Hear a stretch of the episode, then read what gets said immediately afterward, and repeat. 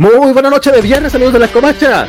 Estamos arrancando con bucle una vez más, aunque según yo ya lo dejo. No tiene bucle, ¿qué pedo? Bueno, estamos arrancando una noche más de los cómics de la semana. Este programa donde nosotros leemos los comiquitos para que ustedes no tengan que hacerlo, aunque se lo hicieron y vienen a chismear con nosotros, el chisme se pone más sabrosón. Quédense porque esta noche eh, tenemos a un flash contra las cuerdas, tenemos a Wolverine versus Zoom y un Hellboy enamorado. De todo esto y más estamos hablando. Esta nochecita del chisme promete que se va a poner bastante sabrosón.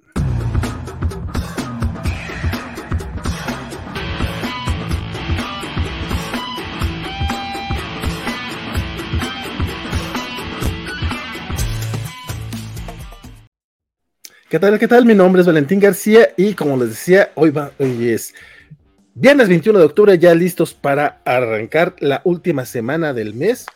O sea, la próxima semana la última semana del mes. Esta, y este fin de semana estaremos llenos de, programitas cobachos. Les voy recomendando de una vez para que luego no se me olvide eh, que mañana sábado tendremos especial de Joss Whedon al parecer, porque Cobachando va a estar hablando de Ángel y dicen que es el único eh, programa del Whedonverse que tendrán que, escuchar, pero no es cierto porque a la medianoche tendremos eh, la Covacha en vivo número 100 donde estaremos hablando de Buffy la Casa de Piros, donde Francisco Espinosa por fin va a hablar de Buffy. El domingo Black Adam, este, el especial que a lo mejor no nadie quería, pero todas las estaremos platicando acerca de la nueva película de DC y el, en la noche cerramos con Kobayashi Maru. Mi nombre es Valentín García y quien también está en Kobayashi Maru todos los dominguitos por ahí es mi estimadísimo. Alguien dijo Kobayashi Maru, este Axel Alonso me materializa. Perfecto, perfecto. Sí, sí, sí. No, pues ya aquí reportándome desde la Ciudad de México. Este, muchas, muchas gracias por acompañarnos y por invitarme. Y pues ya listo para platicar de los comiquitos, porque sí hay variopinto tema, ¿no? O sea, como dices, flashes, Hellboys enamorados y mucho más. Entonces sí, sí hay, hay, hay, hay, hay, hay variedad, hay variedad.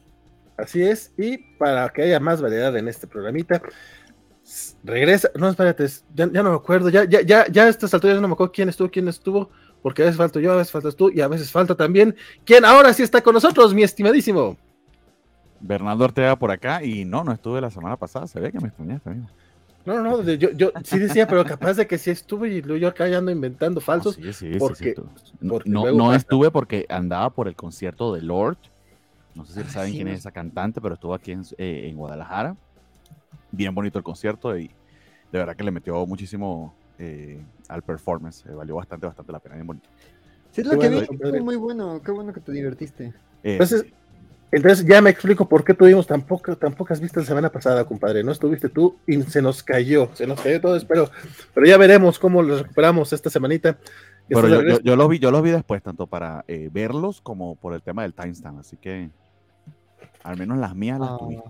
Oye, por cierto, ¿cómo, cómo estuvo mi chamba? Porque yo sé que no, no, los hago exactos, porque lo hago al mismo tiempo que estamos en el programa, entonces más o menos lo subo. Una pero... falla de al, algunos segundos en alguna, pero eh, temas de transcripción y en uno que se te olvidó una hora, pero porque honestamente eh, me es mucho más fácil hacer los timestamps a la par que vamos hablando, anotar la hora y luego buscarlo, que empezar de cero con un programa en el que no estoy participando, se toma más tiempo. Entonces cuando los vi que ya los había hecho, dije, ay, no, quiero Valentín. Ah, te, qué bueno. Mandé, te mandé un beso a la distancia. Eso que te quitaste así no, no era un zancudo. Era yo a las 9 de la mañana del sábado. Ay, pero no te voy a decir dónde, dónde, fue, dónde fue que me este, di la palmada porque... Yo sería... mandé el beso, amigo. No lo no, fue a distancia. Eso es todo lo que digo. No supiste dónde cayó. Pero bueno, vamos dándole la bienvenida también a nuestro querido Mario Rodríguez que anda por acá. Don Mario que siempre, siempre nos apoya con retweets en no. El Twitter Cobacho. Síganos, estamos como la Covacha MX o MX la Covacha. Don Alex Guerra dice que ya anda por acá y esperando ver cuánto Batman pueden meter. Hoy habrá mucho Todo. Batman. Oh, sí. Todo. Don Carlitos Parques eh, saluda desde Guadalajara. Dice que una Guadalajara más balanceada. Mira, por lo menos ahora no balanceaban las oficinas de la Covacha allá en Guadalajara. Es, esa vez me asustó mucho. Dije, Bernardo, ¿estará bien? Y luego me acordé eh, que no, no tenemos bueno. esas oficinas en, en Guadalajara. Yo, sal, yo, yo, salgo aquí de la Baticueva nada más este, eh, los fines de semana para ir a hacer las compras. Quizá la, la que está más peligro es mi novia que tiene que ir a trabajar. Eh, pero sí, sí, sí hemos tenido en Guadalajara al menos tres episodios y en la zona más fresa, super fancy exclusiva de la ciudad, lo cual eh, suena contradictorio, pero tiene mucha lógica cuando te pones a pensarlo y da un poquito de miedo. En todo caso, digo, aquí estoy con un tequilita que ya le aprendí a la, receta. Le, ponemos squirt, eh, jugo de limón, sal y maestro Dobel. Díganos ahí en los comentarios cuál es su receta para el tequila, a ver si la estoy cagando. Yo que no sé y no, no crecí alrededor de tequila y me dan, me dan nuevas ideas. Como alguien que, creció tomando tequila, uff, ufas, tufas. No antojar, primer aviso. yo, pensé que el tequila era nada más limoncito, salecita y ahí va. Pero tampoco bebo, entonces yo no sé. Don Chamex dice que ya llegó el cobacho América Chavista. Güey, qué pedo. Y si para América, América Chaviza, no que Chavista, chavista, no, no, digas eso, no digas eso en mi presencia. Es, es, que sonaba feo de todas maneras, porque si no era americanista Chávez, americano chavista. Estoy seguro que quisiste decir otra cosa. Vamos a darle eh, derecho de réplica a Luchamex. Vamos a buscar otra manera de decirte, mi estimado Luchamex. Porque sí, pero... vamos a evitar ese, por favor. y para hablar de Nagon Witch, Nal, es Nalgon Witch, mucho Batman y Defenders Beyond, dice el buen Luchamex.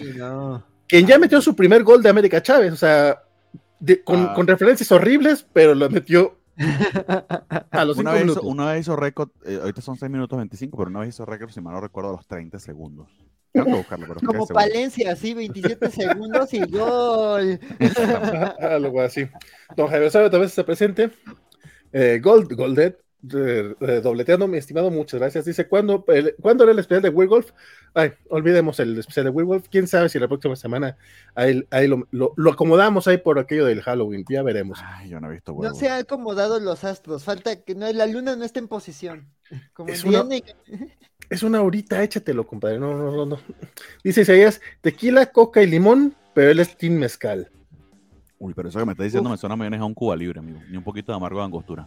Y también Lucha me dice, mejor un mezcal puro de, de 25, dice. Híjole, no sé qué sea eso, pero suena muy feo. suena fuerte. Mejor debe ser de 25 grados, que sí, digo, para el mezcal está ligerito. Sí, una vez compré unos en Puebla de cuarenta y tantos y fue por de, ay, esto sí es para pues de boiler, pero qué rico. ok, pues digan, digan ustedes, ¿qué, qué, qué tequila es el que le gusta? Yo estoy aquí tomando Maestro Dobel y de verdad que está bien rico.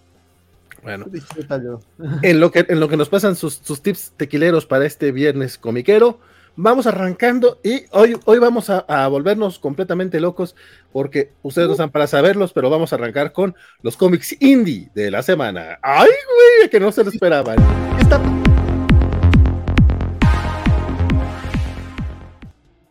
¿Qué está pasando, doctor García? ¿Y el atropello qué pasa ahí? Pues mira, don Francisco se niega a venir, así que ya vámonos a volvernos locos, ya no importa nada de esto, afuera el orden, nadie lo quiere. Sí, le molesta que venga. le molesta que venga. Básicamente, y vamos a arrancar platicando. E, este, este comiquito me, da mucho dolor porque me, acuerdo de, ese, de esa errata mía en vivo cuando estaba diciendo, no, no, ahí viene Scott Snyder y Francavila para, para Hellboy y para... Yo ya, había emocionado a medio mundo, todo, todo el mundo decía, güey, primicia, primicia covacha, jamás había escuchado, y es que no era cierto, yo, yo leí mal la nota. Pero bueno, igual esta semana se salió Hellboy in Love, que no escribe Scott Snyder, que no dibuja Francavila, pero aún así, este, pues el comiquito estaba bastante coquetón. Mi querido Axel, tú también le echaste el ojito, cuéntame qué tal. Ah, pues mira, la verdad es que este eh, eh, lo vi en, la, en la pulis de la semana, este, que, que cortesía del buen Bernardo, que, siempre nos ayuda con, e, con, eso. Este, y pues la verdad es que me llamó la atención, ¿no? O sea, pues justo, ¿no? Este, eh, Hellboy en los últimos años, y lo hemos reseñado aquí, pues ya va mucho de, aventuras en solitario, de series cortitas, de distintas aventuras este, a lo largo de los años de, de nuestro, de nuestro demonio favorito. Este, y pues estaba básicamente al inicio te la telegrafean, este, Hellboy está ayudando en una, misión ahí como de, llevar unas cosas, este, eh, así que está en una misión de escolta el, el buen Hellboy, y pues aquí se nos presenta este a una, a una empleada de, de museo que está transportando unos artefactos en un maletín, este, y justo este, en este viaje en tren, pues es este, atacada por unos goblins. Este, ella pues eh, intenta mantenerse a nivel porque para ella es muy importante este, este, ese maletín con, con, con algo que, que, todavía no se nos revela exactamente qué es, pero que dice que es muy importante. Y justo es tan importante que, que el Museo Británico le pidió al, al de Defensa contra lo, lo, bueno, Buró de Defensa sobre lo paranormal, este, pues mandar a, a, a protegerlo. Y pues este de eso va un poquito la historia, ¿no? De esta misión de escolta y de básicamente de cómo Hellboy este, convive con esta, con esta chica. La verdad la historia se me hizo muy entretenida, muy fluida, este, la, las partes del tren se me hicieron muy divertidas, digo, historias de, de, de, pelear por un maletín en un este tren, pues hay muchísimas en la, en la, en la ficción, este, pero pues aquí creo que tiene buenos momentos, o sea, también tiene la típica pelea arriba del tren y todo esto, pero pues se me hace, se me hizo un, un, un literalmente un viaje muy agradable, divertido, emocionante, y pues vas eh, de, de con esta, con esta chica que están divertidas, no las quiero quemar, pero sí hay unos momentitos de, cómo el demonio se mezcla en, cierto, en, todo tipo de lugares, que hay lugares tan extraños en donde él puede mezclarse con la multitud, entonces este, como que tiene sus momentitos simpáticos, quizás yo no lo sentí tan in love, o sea, sí dije, cuando vi el título dije, ah, pues cómo va a ser, o de qué nos van a, de qué personaje nos van a hablar para hacer un Hellboy in love, pero pues digo, no, no vi como tal una, una, un romance, más bien vi, vi como una relación, pero pues de, de, de, de poco tiempo entre Hellboy y esta chica, o sea que sí se, se va volviendo cordial, pero yo lo vi más desde la amistad, ¿no? Digo, habrá que ver qué pasa en el número, porque además veo que no va a ser tan larga la serie, entonces dije, ah, pues, ¿cómo van a manejar esto para que genuinamente sienta esto? Porque como que no sentí a Hellboy muy enamorado, pero pues mira, o sea, por lo pronto es una simpática historia de, de, de, lo sobrenatural. Además me encantaron los personajes estos de los goblins, el goblin del sombrerito y esa pelea en el tren me, me, dio mucha risa. Entonces está simpática la historia y es un viaje sabrosón, pero eso, ¿no? Quizás no, no está tan in love, entonces si, si eso es lo que está alejando del título, pues no creo que sea un factor. Y si eso es lo que estabas buscando, pues lamento decepcionarte. Bastante de acuerdo contigo, compadre, en el aspecto en el que el título parece ser poco fiel, aunque bueno, sí hay ahí jinteo por ahí.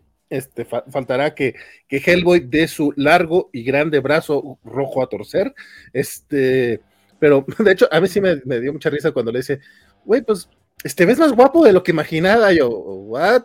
Ah. Mi, mi, reacción fue la misma, mi reacción fue la misma que la de Hellboy. De, güey, no mames. ni, ni con, digo, con Ron Perlman menos, pero con el, con el más reciente, el que el, el que este de Ted. David Harbour con, él tampoco me parece como que tú digas, uy, qué bruto, qué guapo. Pero bueno, este, a mí Ay, la verdad. Para gustos, para gustos. Sí, a mí la verdad me pareció un cómic divertidito. O sea, nada, nada del otro mundo, ni mucho menos. Tampoco es que espere que, que todos los cómics que leamos nos van a cambiar la vida. O sea, eso es. Entonces, como dices, pues como un viaje agradable, me gustó cómo lo definiste, porque creo que sí es eso. O sea, está, está divertido, está para pasar el rato. O sea, eh, hay algo que me causa un poco de conflicto porque viene Mike Miñola en los créditos en portada, pero en interiores no. Entonces me parece que es un poco engañoso eso. O sea, ya nomás poner a Miñola como por creador, más que por otra cosa. Este, sí. este cómic lo escribe Christopher Golden, quien ya ha hecho varias cositas con Hellboy. Y está bien. De hecho, creo que, creo que lo que más, lo que más me llama la atención es el arte de Matthew Smith, que tampoco es ajeno al universo de Hellboy. Y sí lo, creo que sí logra hacer un estilo eh, miñolanesco, pero un poquito ah. más limpio de lo que suele hacer Miñola. Entonces, sí. me agrada, me agrada, eso, eso sí me agrada. O sea, sí. sí. se siente como un cómic de, de, Hellboy. Sí. Como un de, lo estoy viendo, se siente como un cómic de Hellboy. Es el estilo de. eh, no, perdón, es el feeling de Miñola, pero sabes que es un artista distinto y está haciendo muy buen trabajo. Creo la verdad que le, sí. le, le, queda bastante, bastante bien a, a Hellboy. Creo que la... fue el que de Thor, el del Mjolnir. Sí, creo. Exactamente. Sí. Y la portada qué bonita está, la verdad. O sea, ahorita que le estaban volviendo a proyectar, la vi y dije, qué bonita portada. O sea, no hemos visto gran cosa de eso, pero dije, qué bonita portada. O sea, muy bonita composición. Entonces también eso fue como lo que dijo, ah, le voy a dar el beneficio de mi lectura y pues me divertí. Sí, no, la verdad tiene, tiene, tiene su encanto. Este, a mí me Llega, llega, llegaron los tamales, llegaron los tamales. Ah, ve por ellos, ve por ellos. Este, a mí lo que me saca, ah, son, son, son los de mi casa, de hecho. No, no sabía. primero aquí en Guadalajara que en Durango, Sí. Sincronía, sincronía, ah, del tamaño. La portada, al menos en cuestión digital, a mí me engañó mucho porque viene un, número uno de cinco, pero también dice Goblin Knight parte uno de dos. Entonces, eh, no sé si Hellboy y Love van a ser los cinco números, pero se va a dividir en dos o tres arquitos. Ah. Es lo que pareciera, sí. Sí. Este, entonces, pues ya veremos, ya veremos qué tal queda eso para, para más adelante. Este, no, señor, ahorita no quiero tamales, gracias. Este, dice el buen Isaías, ¡Anarquía! Luchamec, dice que sí, para no desvelarme y no abandonar el programa, dice Comics Indie, Marvel, y al último, lo pesado de DC.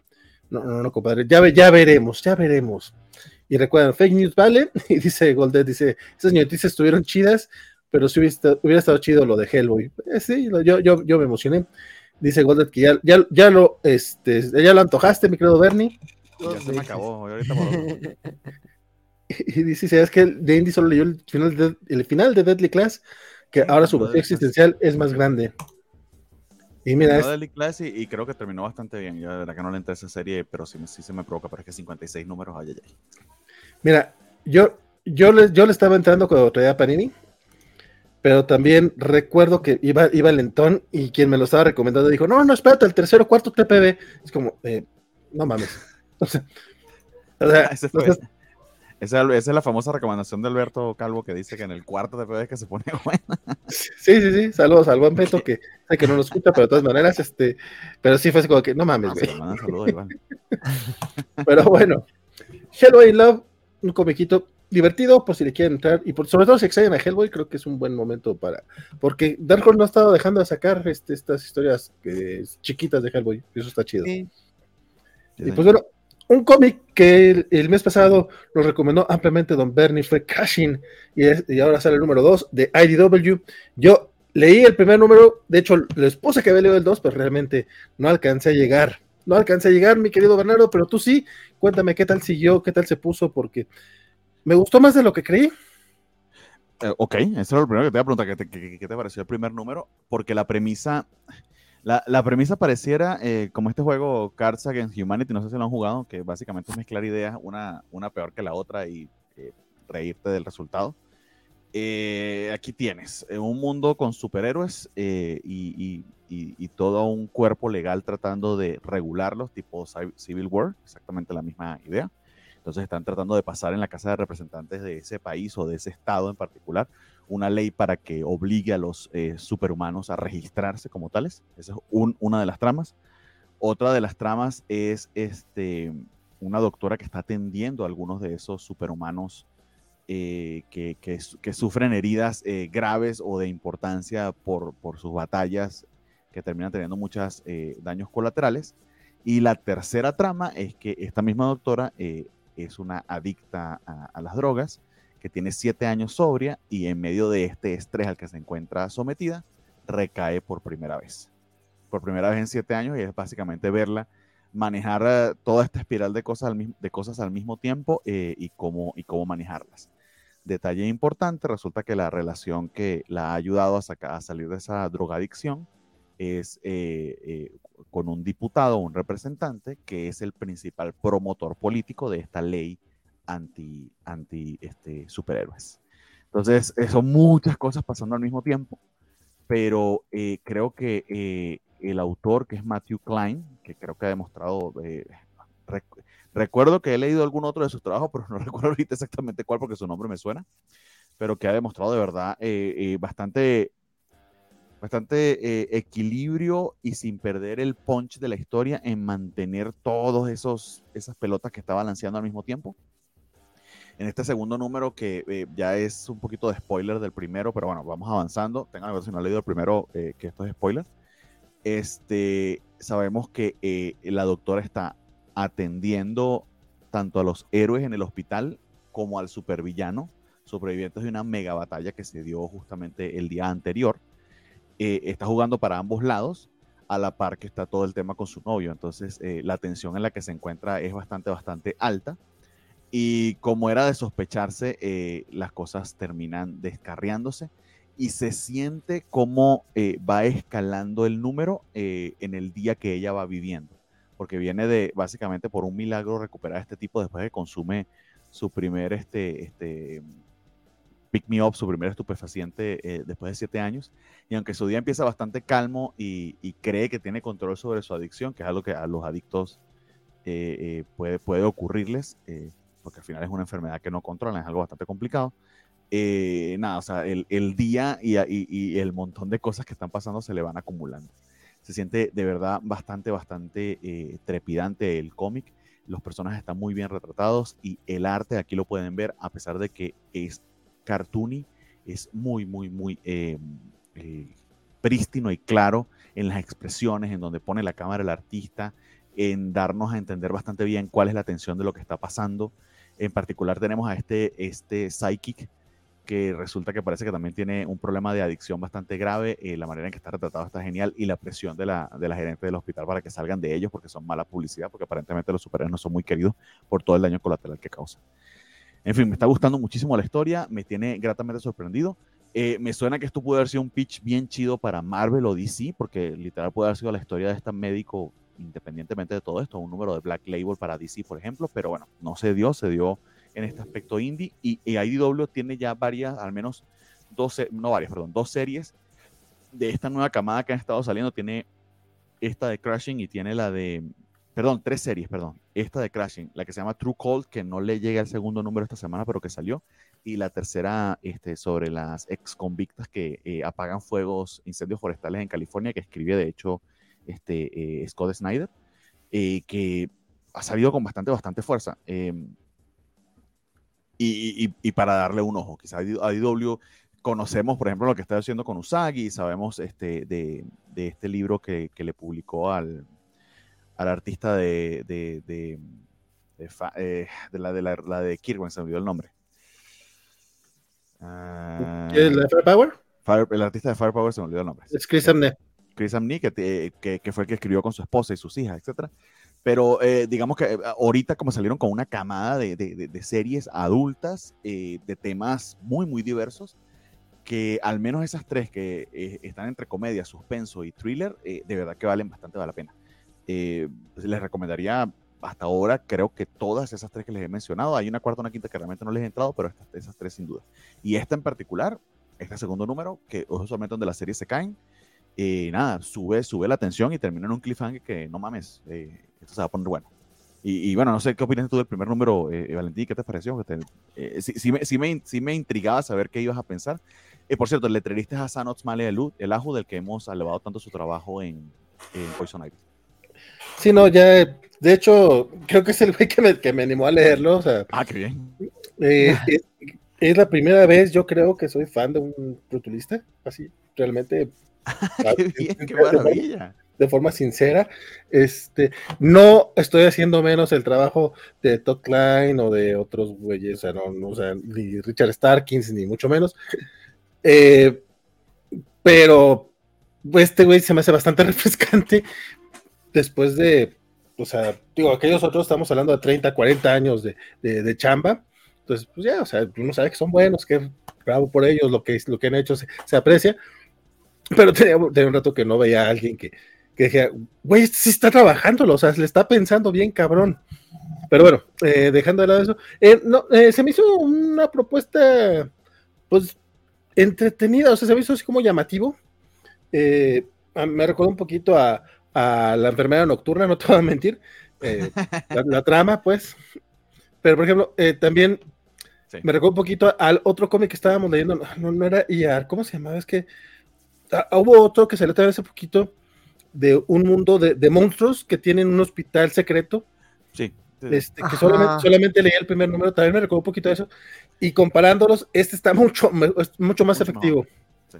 Y, y que de hecho, particular, no sé si continuó, pero le perdí la pista por completo. O sea, no recuerdo haberlo vuelto a ver en, la, en los pullis. Puede no, sí, ya, se en, ya van en el tercer número. Sí, ah, y, de hecho, y de hecho sí lo has incluido. sí lo has incluido en las pullis. Este, pero no lo hemos entrado. Y ya, según yo, que, según que yo leí el no segundo, según yo sí leí el segundo número de ese, pero ahorita ya no me acuerdo. Y, y sí pensaba darle seguimiento, pero es que es muy parecida a la idea y esta está mucho mejor hecha, entonces está mejor ejecutada y se me hace que sí quería llegar para el segundo, pero entre que tuve semana pasada y me puse el día con otros dos comiquitos, Este, de hecho, hoy vengo con pocos cómics. Me hubiera gustado poder hablar un poquito más de, de Crashing, pero ya será para el tercero. Por lo pronto, del otro, de otro cómic del que tampoco voy a hablar es de Deadliest Bucket, pero de ese, ese, sí va a platicar mi querido Axel. Bueno, espero yo. Ah, no, sí, sí, sí. Sí, este. No, pues este, toca hablar de, de, de Casa de las Flores en cómic. Este, bueno, no exactamente, este, pero pues digo, lo que eh, veníamos, lo que les platiqué cuando el número uno, porque creo que ya no llegué al dos, este, que es esta historia de, de tres hermanas con nombre de Flores, que su mamá tenía una, una florería, este, y se me llamaba Yasmín, eh, Jazmín, este, este, que, que pues, digamos que se reencuentran luego de que la madre es asesinada, entonces, pues aquí eh, ya eh, hemos visto como cómo es el reencuentro de estas tres hermanas y el secreto que las une de que, pues, este, así que eh, había, ah, fueron víctimas de violencia intrafamiliar y cuando la mamá actuó, pues, este, las tres hijas y la mamá empezaron ahí a guardar un, un secreto, ¿no? Este, pues aquí básicamente vemos cómo sigue avanzando la, la, investigación. Y pues lo que me está gustando de, de, de, este comiquito es que, digo, no es quizás la historia ah, más este espectacular, pero creo que sí está construyendo un misterio interesante, pero sobre todo creo que la historia de estas tres hermanas es como muy, o sea, sí es complicada, pero es fascinante y creo que el cómo las tres son tan distintas a pesar de, de circunstancias comunes está interesante y cómo dentro de todo se vas entendiendo cómo, cómo se crearon estas mujeres y por qué cada una convirtió eso en cosas muy distintas, ¿no? O sea, la madre de familia, pero la madre de familia, la hija abnegada y como la, la hija rebelde, la, la Violeta Violenta, este, que tienen cada una como sus gimmicks, pero entiendes que así que tienen una formación similar, ¿no? Porque la mamá les enseñó tanto a pelear como a cuidar flores, entonces como cada una lo convierte en cosas distintas, entonces creo que eso es lo interesante del cómic, aquí la verdad es que en este número no pasa mucho, solo vemos cómo, cómo eh, una de ellas se enfrenta, digamos, a, así que a su familia, a sus hijos y a su esposo, y cómo eso también como que calma un poco la tensión entre, entre las tres hermanas, pero pues también eso nos permite saber en qué otras cosas están, y además pues se va ahí, se va continuando el misterio de, de con qué se cometió el asesinato contra su madre y quién tenía el acceso a, al instrumento homicida, ¿no? Entonces la verdad es que creo que está haciendo una serie de misterio interesante, quizás no es nada, nada espectacular, como dice Valen, eh, pues, no todas las series te tienen que cambiar la vida, pero creo que sí te presenta ahí una historia que quizás no es la más original, pero sabe manejarla muy bien y presentarte dentro de eso a personajes con su chispita particular, que, que son los que te mantienen volviendo al, al comiquito este, mes a mes. Pues bueno, fíjate que eh, me, agradó el comentario este de la Casa de las Flores, de hecho fue el que tuiteé, este, que a lo mejor podría ser, es como la Casa de las Flores, pero bien hecho, menos clasista. Menos, menos, menos white podría ser. Digo, para como lo comentaste, de hecho suena bastante bastante llamativo. Este, no sé por qué no. no bueno, sí sé por qué no lo entré. La verdad es que el, el título no me, no me pareció para nada eh, interesante. Pero ya como lo platicaste tú ahorita, me llamó más la atención ahorita que la vez que lo platicaste hace dos meses, la verdad. Sí, es que también creo que el primer número no tiene mucha carnita, pero creo que ya el segundo y el tercero ya van contándote más. Después de la revelación del primer número ya van enriqueciendo, ya es cuando entiendes mejor a estos personajes y ya, ya te caen mejor. Pues bueno, el, el, ¿qué sería? El ramo, no es cierto, es el arreglo floral mortal. El arreglo mortal. No, ¿cómo, cómo, cómo se llama? Sí, es ramo de flores, ¿verdad? El ramo mortal, ¿sí? Más letal. Sí. letal. Deadly, sí, cierto, el más, el más letal, el, el, que más te mata. Y pues bueno, con eso cerramos este, este comiquito. Dice por acá el buen Luchamex, dice IDW es un manicomio que tiene para todo, pero no se arriesga. ¿No? Curiosa manera de verlo, mi estimado Luchamex. Y pues bueno, sí. Sí, siguiendo con otro de los, de los estudios, este, que de, de, de otro de nuestros estudios favoritos, llega el de Boom de, Boom llega Wind, The Throne in the Sky, la segunda miniserie de James Tannion de Ford en este universo, que el único que la está siguiendo aquí es el buen Bernie, pero recuerdo cuando lo empecé a leer, mi único problema era que parecía más novela gráfica que cómic y así capitular, y yo creo que ya ahorita en una segunda miniserie ha de haberse arreglado ese problema, ¿no, mi estimado Bernie? Cuéntame. Eh, tal cual, porque tanto Tynion como Dialinas comentaron que la habían escrito en un principio eh, y ploteado como una eh, novela gráfica. Luego Boom tomó la, la, la idea para publicarla y como la tomó Boom, pues eh, eh, acordaron sacarla como un seriado en ese momento. De todas maneras, son este, números singles, tanto la primera como la segunda serie, bastante largos. Eh, son, números, son números de 46, 47 páginas. Entonces sí, realmente obtiene, obtiene bastante de cada uno, pero sí la primera serie adolecía de eso porque el ritmo del guion de Tiny no estaba tan cuadradito para cada 47 páginas sentirse como un beat diferente y que tuvieses un cliffhanger para continuar y como que su propio tema cada uno de los números. Como un continuo se lee mucho mejor. Esta segunda serie, en cambio, sí está ya diseñada para leerse así, eh, que es algo que Tanyon obviamente maneja muy, muy bien. Ya sabemos de todos sus trabajos. Por algo es el, ha sido el ganador de Eisner por dos años seguidos, si mal no recuerdo. De verdad que es el, escritor actualmente. Con todo y que tenemos eh, eh, gente muy, muy competente también publicando, pues creo que Tynion es la superestrella en el momento de los cómics. Y creo que este, este cómic lo demuestra sobre todo en términos de versatilidad. Sí, ciertamente este, Tynion se especializa en, en, en, horror, pero eh, Win es una demostración de que eh, tiene bastantes ideas y bastante capacidad para expander este, su storytelling y sus temas a otros, a otros géneros, en particular este que es de fantasía, que pareciera young adult, es young adult, eh, pero, pero los temas son bastante, bastante eh, pesados, porque fundamentalmente aquí hay una cuestión de em, eh, opresión de razas poderosas sobre otras, racismo está aquí involucrado a través de la metáfora de las razas de, de, un entorno, en un entorno fantástico, es decir, hay hadas, este, hay duendes y fundamentalmente también los humanos y vampiros como que las razas que usualmente están en este mundo y están este, batallando y peleando entre ellas por diferentes eh, eh, cuestiones fundamentalmente políticas y de poder, pero los juegos políticos también están bastante, bastante bien pintados. Eh, conocemos finalmente a este conde que en el primer número no salió, pero que había sido el promotor de todo este, este relajo político que provocó la guerra en la que se encuentran actualmente. y nada, o sea, la profundidad y el tiempo que le está dando Tiny a cada uno de los personajes los, inclusive los que pensaste que eran muy, muy secundarios en la primera novela, eh, aquí se está, tomando, se está tomando el tiempo para hacerlos de verdad bastante tridimensionales. Eh, y yo lo estoy disfrutando un montón. Eh, ciertamente son 46 páginas, pero se pasan súper rápido. Y en particular hay un este, desarrollo muy, muy interesante en este número sobre lo que va a poder ser los, lo, que, lo que espero que vayan a ser los eventos en, en los que se vienen. Entonces, si aún no le ha entrado a, a, Wind o Wind, como sea que se pronuncie, eh, créanme que se están perdiendo de una serie de fantasía bastante, bastante eh, eh, buena. Si, si, son fans, por ejemplo, de Avatar, Game of Thrones o, ahorita House of the Dragon, así que la fantasía les ha llamado la atención con algo de, de, de jueguito político o con personajes interesantes y encantadores, esto tiene de eso y bastante. Inclusive uno de los villanos tuvo un momento de brillar, que bueno, se lo estoy aquí medio revelando en algunas de las páginas. Eh, su plan y su razonamiento para tener ese plan eh, son terriblemente crueles, pero es un villano muy bien escrito como solamente Tinyon podría hacerlo.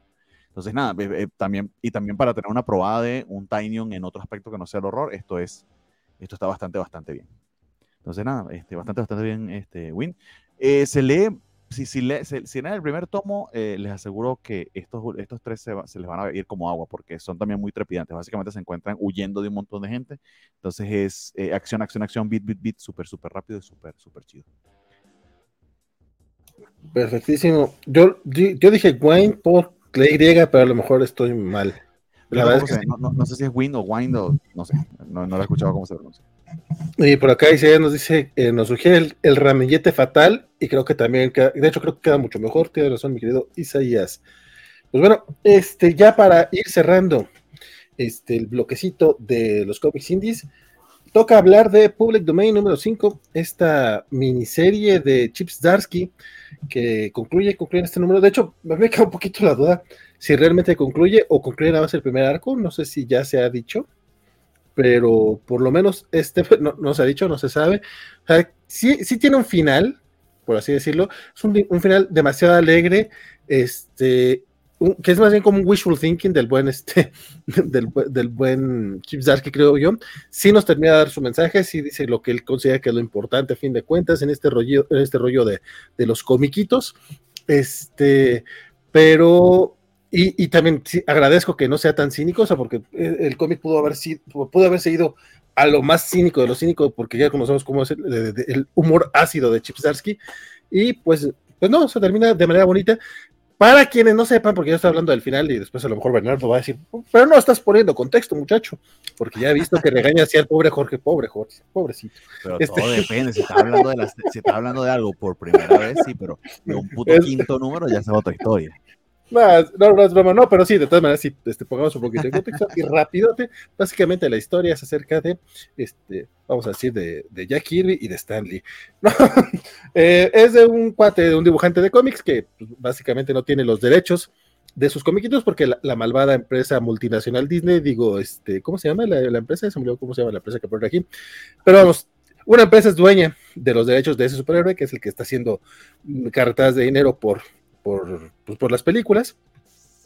Y los hijos, un hijo en particular, al cual, por cierto, a, medida que pasa el cómic, lo vas odiando más y más y más al güey. Este, está y, que, y, que, si lo ves dibujado es Sedarsky. Sí, tal cual. Sí, no, completamente. sí, eh, pero pues, básicamente el güey se la pasa chingue chingue con el papá debería de cobrar, es, de, de, pelear por los derechos de Domain, justamente se llama el, eh, el personaje, ¿no? el Batman, básicamente. El, sí, el Batman.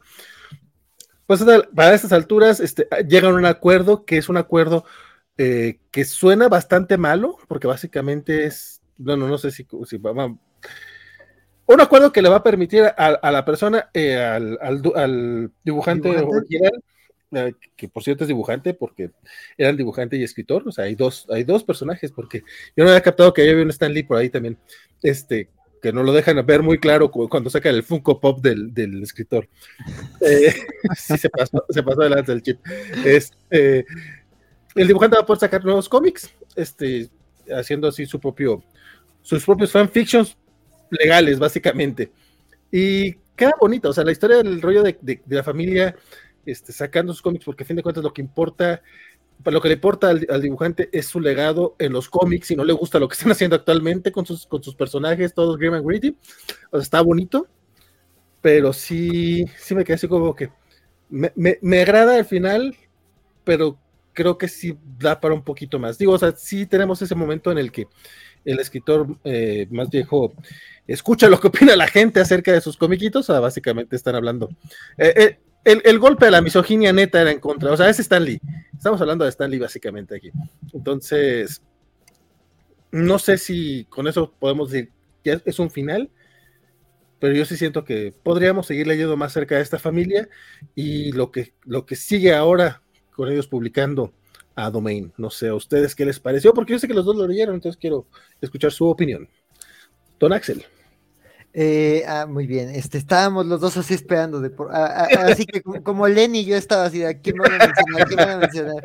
Este, como Lenny. Este, este, no, pues mira, la verdad es que coincido contigo. Es, se siente, o sea, te dicen que es un final, pero se siente como, como solo un cierre de, de etapa. O sea, digo, aquí podría terminar la historia y como dices, sí, sí terminaría pues digamos, o sea, digamos con su pedrada a, cierto personaje, con su, con su cierre de ciertas tramas generales, pero creo que todavía hay mucho que se puede explorar y creo que eh, eh, eh, este número deja claro esas líneas que podrían explorarse, ¿no? O sea, y me gusta, por ejemplo, cómo empieza este numerito de que te muestra el contraste entre dos personajes que hemos conocido desde, desde el número uno. O sea, el hijo del dibujante y la, y la exsecretaria de, de, de este escritor, este, este, Stanliesco, de Stan Lee, básicamente, la secretaria de Stan Lee, que te cuentan eso, ¿no? De, la relación que los dos tienen de maneras distintas, muy distintas, con The Domain, ¿no? Uno que pues creció rodeado de él, pero renegando de él, y como que te muestran un momento en donde él dice, no, yo voy a ser un escritor serio, este, y la otra, la otra chica que es más bien como que la conexión con su papá, que es como que creció rodeada de eso, que es lo que le, le, le ayudó a, este, a crecer como, como, como como, una chica, este, este, no sé, bueno, no entendí si es, este, ella estaba en Corea o sus papás eran migrantes, pero como que también te dicen aprendió inglés con esto, entonces como que esa es una relación como muy bonita que ella tiene, pero de repente tienes al chavo estudiado y que creció rodeado de los personajes, pero que tiene una, una aversión a los cómics y esta relación tan convenenciada con su papá, ¿no? Pero yo creo que aquí el, eh, esto, esto se va trabajando a lo largo del número. También vamos viendo pues eh, cómo este, este hijo está lleno de dudas y cómo las va contagiando a este a esta otra escritora, pero también vemos cómo también está el otro hermano que es como más optimista y cómo de repente las cosas se van alineando, ¿no? Y como ciertos pequeños detalles de ahí, cierto personaje que como de, ah, pues es este, este personaje X, pues de repente resulta tener un rol más importante. Entonces yo siento que, que, que te plantean como personajes y situaciones que se pueden explorar más adelante, pero, pero digo, pues este como, como un cierre de ciclo estaría bien, pero sí me gusta lo que van diciendo, ¿no? O sea, cómo, cómo hablan del coleccionismo, cómo hablan de, de, de, de, Stan Lee, de su escritura, y también me gusta ese mensaje, el contraste entre estos dos personajes, ¿no? Los dos quieren recuperar a, su, a su personaje, pero uno lo hace como desde el cariño y el desde, lo han vuelto algo que no era, y este, pero, pero me gusta cómo el dibujante de repente también él tiene la humildad de, de, de, de entender que hay nuevas voces y que puede aceptar ciertos comentarios, en particular pues está rodeado de estas tres personas más jóvenes que él, y como el otro escritor que ya está consolidado y que ya nadie lo cuestiona y que es en lo que quiere, pues sí, nadie le va a decir que no a, lo, a, sus caprichos de volver a escribir al personaje por puro ego, pero pues también todos hablan a sus espaldas, ¿no? De este cuate ya, ya no la arma y, y esa escena se me hizo como muy, muy golpeadora, pero muy merecida y es como de sí, o sea, pues es que tienes que también ser humilde y creo que el final de este, de este numerito, con la revelación que tiene el dibujante, de, no, esto, esto es un proyecto colectivo y cómo, te, cómo él termina rodeado de gente que le aporta algo distinto al proyecto sin que deje de, de, buscar esa idea de volver a la esencia, se me hizo bonito. O sea, digo, yo quisiera ver más, ¿no? Y también ver cómo se cuestiona esa idea y el reto que, que enfrentan, pero si este es el final de la serie, pues queda en una nota optimista, pero yo creo que podrían explorar muchísimo más y ojalá, si, o, sea, o sea, si esto eh, a lo mejor nada más es un cierre de arco, este, o nos vamos por volúmenes, pero pues yo creo que cerró bien y vamos a ver que, que si, si, si Chip Zdarsky se hace un tiempo libre de, de, de, de, gente oscura este, que golpea gente en los callejones este, y se viste de, cuernitos este, para, para seguirnos contando la historia de la familia Dallas. También un poco mamón porque pues, él está escribiendo justamente los dos personajes más grim and gritty de cada compañía. mientras, le, mientras le da los, golpes, como bien dice acá los Chamex, la indirecta contra su propia compañía o resumen de lo que ha pasado en la industria. Es que, yo es que además yo lo siento de los dos, o sea, tanto la perdada se siente a Stanley y a, bueno, el caso de Stanley y a Jack Kirby, pero también a Bill Finger y a Bob Kane, o sea, lo podemos leer ahí como con esos dos casos. Sí, no, completamente. Y dice el buen, este, también Chamex, que eh, creen que salga en TPB, de hecho ya ahorita acabo de revisar, en enero sale el TPB de Public Domain a través de Image Comics y viene marcado como, marcado como Public Domain volumen 1, ah. entonces esperemos si haya más, pero pues es, es cómic de autor y aparte completamente de autor porque Chip que hace básicamente toda la chamba, entonces dependerá también de sus, otras, sus otros trabajos en los que involucra estar escribiendo a Batman y a Daredevil, esos dos personajes, Grim and Gritty, que no eran como los que hicieron sus creadores. Don Bernie, ¿a usted qué le pareció este final? Eh, a, mí la serie en generales me, me gustó eh, y, y hablaba de lo, de, lo versátil de Tinyon, pero aquí hay que darle también este, su sentido o, o su merecido reconocimiento a Sedarsky, sobre todo que quienes hemos seguido a Sedarky desde quizá antes de que este, escribiera Daredevil, está escribiendo Batman, que Howard del Pato. Muy... Exactamente, pero exactamente. Si leíste Howard the Dog antes y has leído su, este, sus newsletters y sus mismas entrevistas, lo sigues en redes sociales, tipo tiene un sentido del humor que básicamente lo caracteriza. Su personalidad es eh, cracking jokes siempre. Por cierto, les recomiendo mucho, por si nunca lo había mencionado y siempre se me estaba olvidando. Eh, que tiene un podcast en el que básicamente eh, él nunca ha leído mangas, eh, así como Valentín. Entonces, un montón de amigos van y le recomiendan un manga y se sientan todos a comentarlos.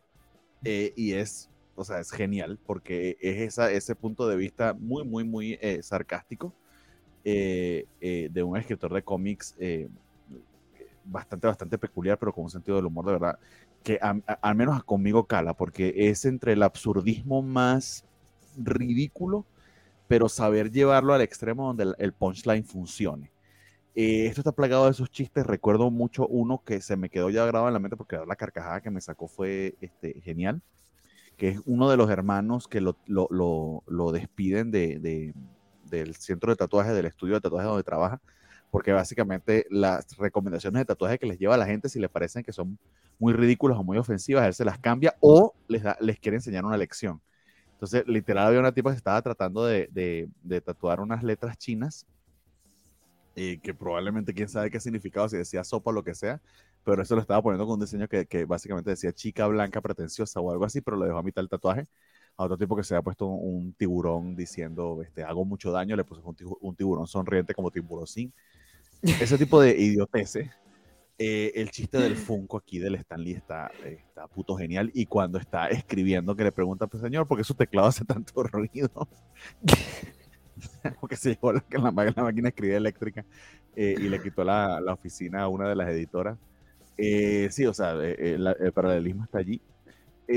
y también la mezcla entre ese sentido del humor muy, muy bombástico, medio ridículo, son algunas veces, y el ponche emocional de los personajes, porque son personajes de verdad bastante dañaditos, tienen eh, serios, eh, serios problemas, en particular el que, el que pensabas que era el más eh, balanceado de todos, que es el hermano, creo que es el mayor, el que se parece a Sedarki, que era el que estaba impulsando a que su padre recuperara los derechos de este personaje, resulta ser el que, el que la tiene más perdida. De hecho, su propio hermano, que es un desastre, se pregunta, ¿cómo es que yo...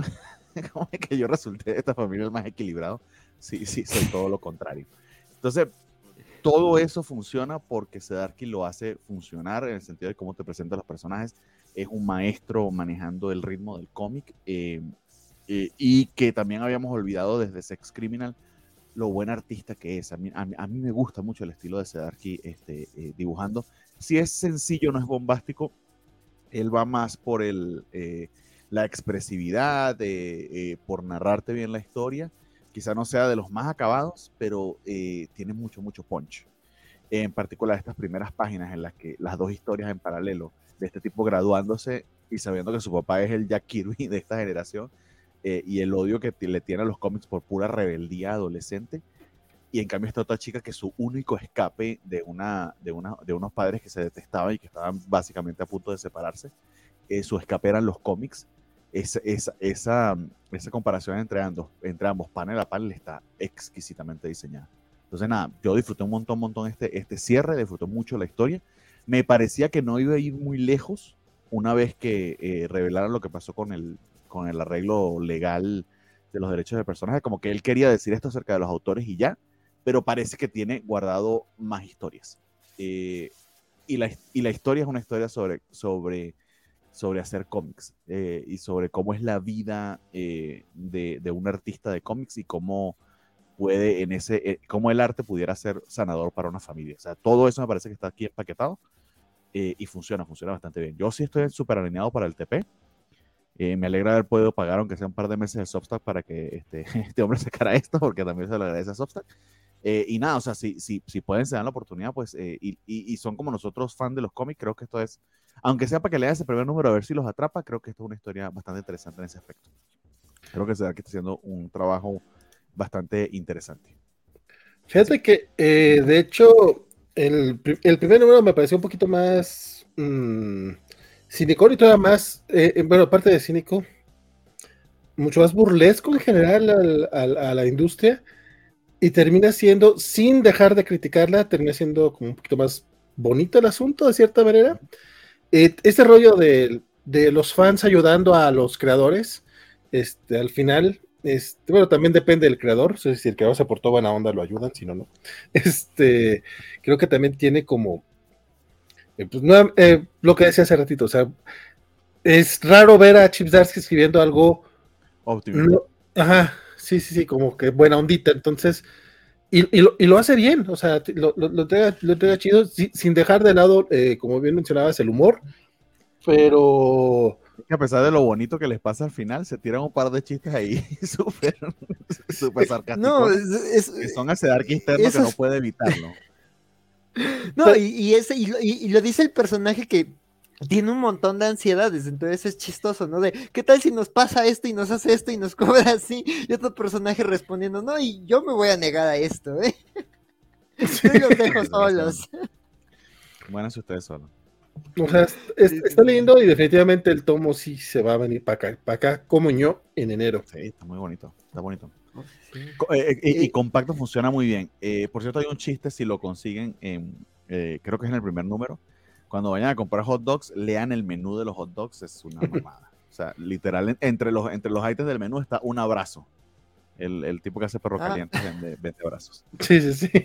Bueno, digo, si hay otakus regalando eh, abrazos en las convenciones eh, de provincia, no veo por qué alguien no va a querer venderlo. Digo, se puede, se puede. y ahí tiene por qué la, la, primera anime expo que salió después de la, de la pandemia tuvieron que volver a cerrar de allá. sí, sí. tiene por qué. Tocámonos. Sí, no, definitivamente se fue, una bronca. Saludamos al buen Alberto Mota que ya se hace presente por acá. Y con eso. Oye, nada, más, ah, nada más antes de cerrar, este, Bernie, el podcast que decías de Chipsy Darsky es Mangasplaining. Ese, y además se llama Mangasplaining como si fuera Mansplaining, no mames, tienes el nombre genial. Va, va, va, ya lo encontré, y lo voy a checar. Ya he escuchado como dos o tres capítulos porque sigue gente súper clavada de con manga.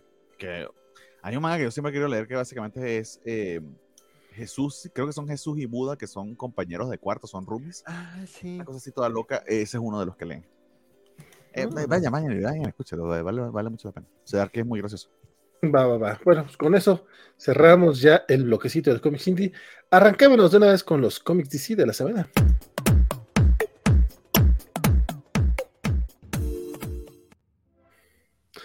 Y pues bueno, empecemos eh, con el tercer numerito de eh, Deceased, World of the Undead Dog, Dogs, Gods, no Dogs, Gods, este, la guerra con, los dioses eh, no muertos, que ya es, este, la, bueno, esperemos, ya será la última miniserie de Tom Taylor en este universo de zombies, no zombies.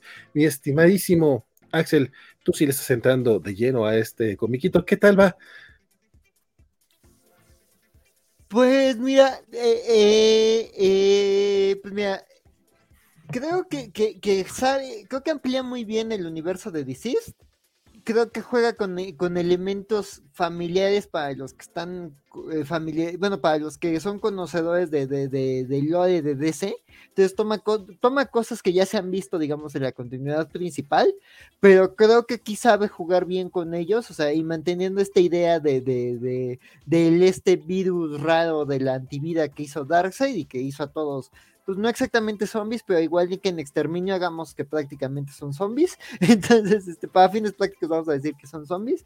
Entonces, pues justo aquí vemos este como, como por muchas circunstancias y por muchos, este, por muchas coincidencias desafortunadas, como el virus de la antivida se pasó de la Tierra a un montón de, lugares del universo y cómo eso está provocando crisis de distintas maneras.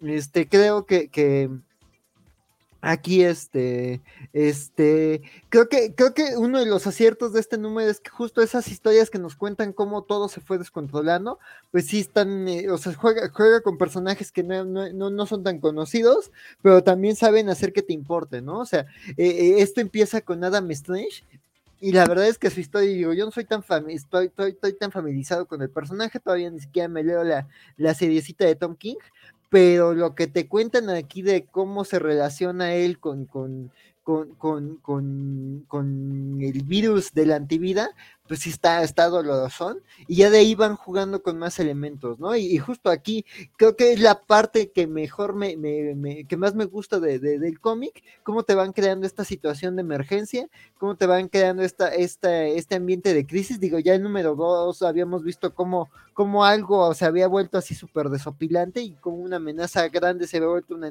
una amenaza enorme, pero aquí sin que nos muestren esa cosa bombástica, te van construyendo que si están en una situación de crisis y más bien es como la Tierra se está preparando para responder, ¿no? Este, eh, y pues lo que sí, quizás la parte que menos me gustó, y es por lo que pues tampoco es como que me, enloquezca, es que justo te arman una amenaza más grande que la muerte y que esto que creías que era el, jefe final, pues no es el jefe final, ya tenemos algo más metafísico de jefe final. Entonces, pues como que eso no me gustó, pero creo que toda la construcción, eh, la verdad es que está interesante, y creo que sí es una historia ahí con, con, sus, con sus momentos dolorosones, pero también sus momentos, este, este, intensos y de intriga, entonces creo que es una buena preparación y habrá que ver cómo, cómo cierra este Tom Taylor, este, este tomito.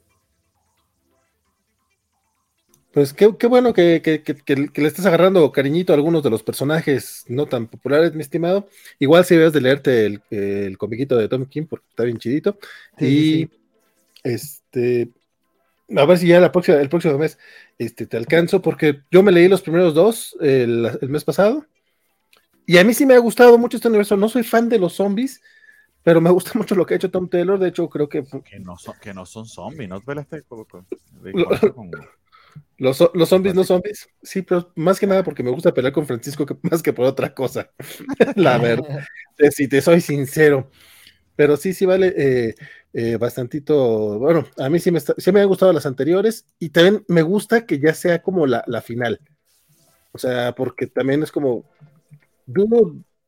cada vez siento que no vas a poder este, llegar al siguiente. Y en algún momento va a suceder. O sea, este creo que arrancó bien. Espero que termine bien y que lo deje ya por la paz. Total, tiene otros universos como el de Dark Knights of Steel, al cual sacarle todavía eh, juguito por ahí. Algunos comentarios que tenemos por acá. Dice el buen Oscar Alfredo. Ofas, primero los indies, nice. Y Don Chamex dice: Para dormir en 15 minutos al menos me reí con el final de Flashpoint. Y la tercera copia de Strange. ¿Ok? y pues, en diferido, este, Algo así. Oye, este, una miniserie que a mí me estaba gustando y que bueno, tiene altas y bajas, porque hay cosas que me gustan y otras cosas que no tanto. Es Dark Crisis John Justice número 5. Van a ser seis numeritos. Todavía nos falta el final final de esta, de esta miniserie. De esta eh, Megan Fitzmartin, ya me aprendí el nombre, Fitz Martin, ah, este, y arte de Laura Braga. Es básicamente esta historia en la que justo cuando se iban a ir a la crisis oscura los, los, los, los nuevos héroes jóvenes, este, algo jala a los tres hombres de John Justice, que son pues, Robin Tim Drake, eh, Superboy Connor y este Impulso Bartalen, a revivir sus viejas glorias, básicamente, porque vemos que que están este, enfrentándose a los primeros villanos que, tuvieron, estaban en, la base de Happy Harbor. Vamos, los que, los que leímos este, aquella miniserie de Peter David, bueno, este, bueno, no miniserie, serie regular, los que leímos la serie de Peter David, creo que pues sí, fue agradable leerlos de cierta manera, pero había varias cosillas medio raras, como la casi Wonder Girl que tenían, que traía el mismo traje que, en aquellos tiempos, o enfrentaban a, unas villanas y de repente pues parecían villanas que estaban un poco más pechugonas que, que, regularmente. Y ya, este, en el número anterior, este, descubrimos que quien está detrás de todo esto es eh, Michael Mixplitic, Mixplitic, eh, ese güey, es básicamente el hijo o el sobrino de, de Mr. Mixplitic ese güey, el duende de la, de la quinta dimensión que atormenta a Superman. Entonces es básicamente este, este chavo eh, millennial, o sea, se, ve más joven, pero vamos, así son los, los jovenzuelos de la quinta dimensión, pero es, pues básicamente un millennial que sufrió cuando, cuando alejaron a todos estos personajes de los cómics, y es un metatexto bastante extraño y bastante crítico a los fans, que a mí la verdad eh, para verme como la chaviza, pues, este, sí me dio mucho cringe. Porque, digo, no, dudo que exista este tipo de fans. Eh, pero neta, yo no he visto tanto movimiento porque regresen a los personajes noventeros, siendo que son mis personajes, y de hecho, a lo mejor también por eso me molesta un poco, porque básicamente el Mystic podría ser yo, porque yo soy de decir, güey, pues que mi Robin es Tim Drake, o mi, bueno, no, en el caso de, de Bart, no soy tan fan de él, pero es este güey que básicamente no quiere que sus personajes evolucionen. Porque cuando vemos que Bart empieza a tomar este dotes de liderazgo, dice, no, no, no, tú debes de ser nada más este, el punch, el punch eh, baje, y tú eres el que, el, el comic relief, entonces tú no puedes ser líder, y tú no puedes hacer esto, y además hasta no me traje a la casi nueva porque ya está muy vieja, y, me, tengo la esposa de la jovencita que está más tonta. O sea, es, es este vato misógino millennial, que neta, sí los he visto en muchas partes, pero no particularmente con estos personajes. Entonces sí, de repente fue así como Mm, fue más o menos lo que pasó con She-Hulk, pero lo sentí mal ejecutado. O a lo mejor es que la, bala me, me pegó muy cerca. No, no digo que no pudiera hacer eso.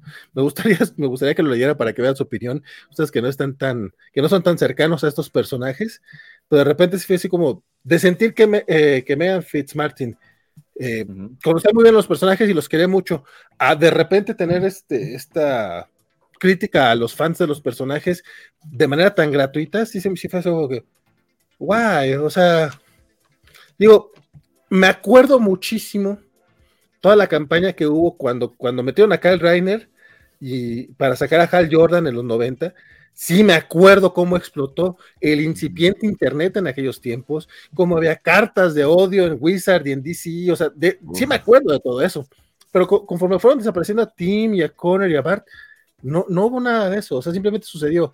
Llegó este Tandirio y básicamente lo que dijo, lo, chingón es lo de los 70, que es lo que a mí me tocó, entonces quitamos a lo de los 90. Ya pasaron 30 años, regresan a los de los 90, eso está chido, pero yo, yo, pero yo no quiero que los regresen y que me quiten a Damian. De hecho, porque básicamente es lo que dicen, es que ah, le están poniendo a los nuevos personajes y la gente no los quiere y ustedes fans están mal. O sea, de repente sí fue como una crítica a los fans muy gratuita. Eh, pero te a lo mejor es cuestión que, yo, yo, me sentí como un poquito atacado. No lo niego. Es que puede que no sea, o sea, no seas tú en particular, pero sí sabemos que hay gente, comics hater, que es, puede que sí lo vean así. Quizá haya, haya, dirigido a eso. Mira, yo no he leído este comiquito, pero por lo que me dices, a mí me suena y me da gusto que no seas familiar con el Facebook de Rob Liefeld, porque yo sí he visto cosas así en la gente que comenta ahí. Entonces. Por cierto, que eh, hablando de Rob Liefeld, eh, no, yo no he visto Deadpool 2, Deadpool 2, Deadpool 2 hasta ahorita y vi el chiste que le hicieron a, a, a Liefeld precisamente eh, Deadpool criticando que a quién se le ocurrirían unos personajes como estos. Sería alguien que no puede dibujar pies. y dije, wow, esta línea la escribió Valentín. Eh, eh, por ejemplo, ese, ese, ataque de Rob Liefeld es gracioso. O sea, no, no, digo que no existan estos fans. De hecho, particularmente los güeyes que quieren este, que regresen. vamos, lo he visto mucho con, con, con Carol Danvers. Es que, ¿por qué ya no tiene ese bikini súper sexy y ahora ya no se ve chida? Ese tipo de fans, sí, o sea, sí, sí lo veo y es criticable, pero no sé, como que no, no, yo no siento que exista esa, e, ese, ese hate a partir de, ellos tres. O sea, como que... Mm, si, me pones a Carol quejándose de, los fans que la critican, eh, podría entenderlo, pero no sé, como que este sí lo, que nuevamente puede ser que esté muy alejado, porque sí yo sé que, el, que la era noventera está cooptada por mucho comic gator, por eso tenemos a, a Daikon o a, o a Rob Life no, no es comic gator, solamente porque todavía sigue vendiendo bien Deadpool. Y sabe que si se pelea con Disney, le puede, o sea, lo, pueden bloquear. O sea, todavía tuvimos una miniserie de Rob Liefeld con Deadpool este, este, año. Entonces, yo digo que por eso es la única razón por la que no se sale del clase el vato. Pero pero, güey, no sé, o sea. Pero es, si es conservador, Liefeld. Sí, pues yo digo. Eh, eh, ataques como estos de ataques como estos de regresenme a los que era a los que a los de los noventas. Yo no lo vi con estos personajes de DC, pero sí a Layfield con, cuando Vita ya la, le, mandaron a escribir los New Mutants, ya como de no, los buenos sean los míos, los que tenían chichotas y pistolotas que así. Y es como de ok, señor, ya siéntese, se le va a subir la presión, tómese su antiglucemiante, por favor yo lo que sí. está, está, pendiente a ver si este, Fitzmartin dio alguna entrevista o algo por el estilo, me suena que eh, puede ser que tú te sientas identificado porque eres parte de esos fans, pero ciertamente creo, creo que nosotros hemos hecho, nosotros quiero decir la covacha, me quiero incluir allí, que la covacha sea una diferencia en, en, no meterse con ese crown o, en al menos explicar eh, que todo evoluciona. Es que es muy propio de cualquier generación pensar que su generación fue la mejor y las demás no sirvieron para nada. Eso es prácticamente síntoma de que te volviste viejito. No, no, no, y, me ha pasado con la música, te, los, te lo aseguro. Y con los cómics me, me, pasó, y justamente este programa de los cómics de la semana me ayudó a reacercarme a los cómics y decir, güey, pues es que siguen saliendo cosas chingonas, y cada semana tenemos buenos cómics, y tenemos, o sea, sí me acerco, y, y, y aunque sí quiero leer a Tim Drake, te digo, no quiero que me quiten a Demian, o sea, por, pues, ¿por qué no tenemos más y ya? O sea, no tiene, no tiene que entrar uno para salir otro. Este, y no sé, te digo, probablemente sí fue eh, que, me sentí un poco atacadón de forma gratuita. Porque yo quería leer un cómic de John Justice y resultó así como que ustedes fan noventeros valen, que y a lo mejor no va, no va contra mí. Va, o sea, aparte de la, de, la, de la, deconstrucción que todos tenemos que hacer, porque todos tenemos prejuicios, estamos aprendiendo.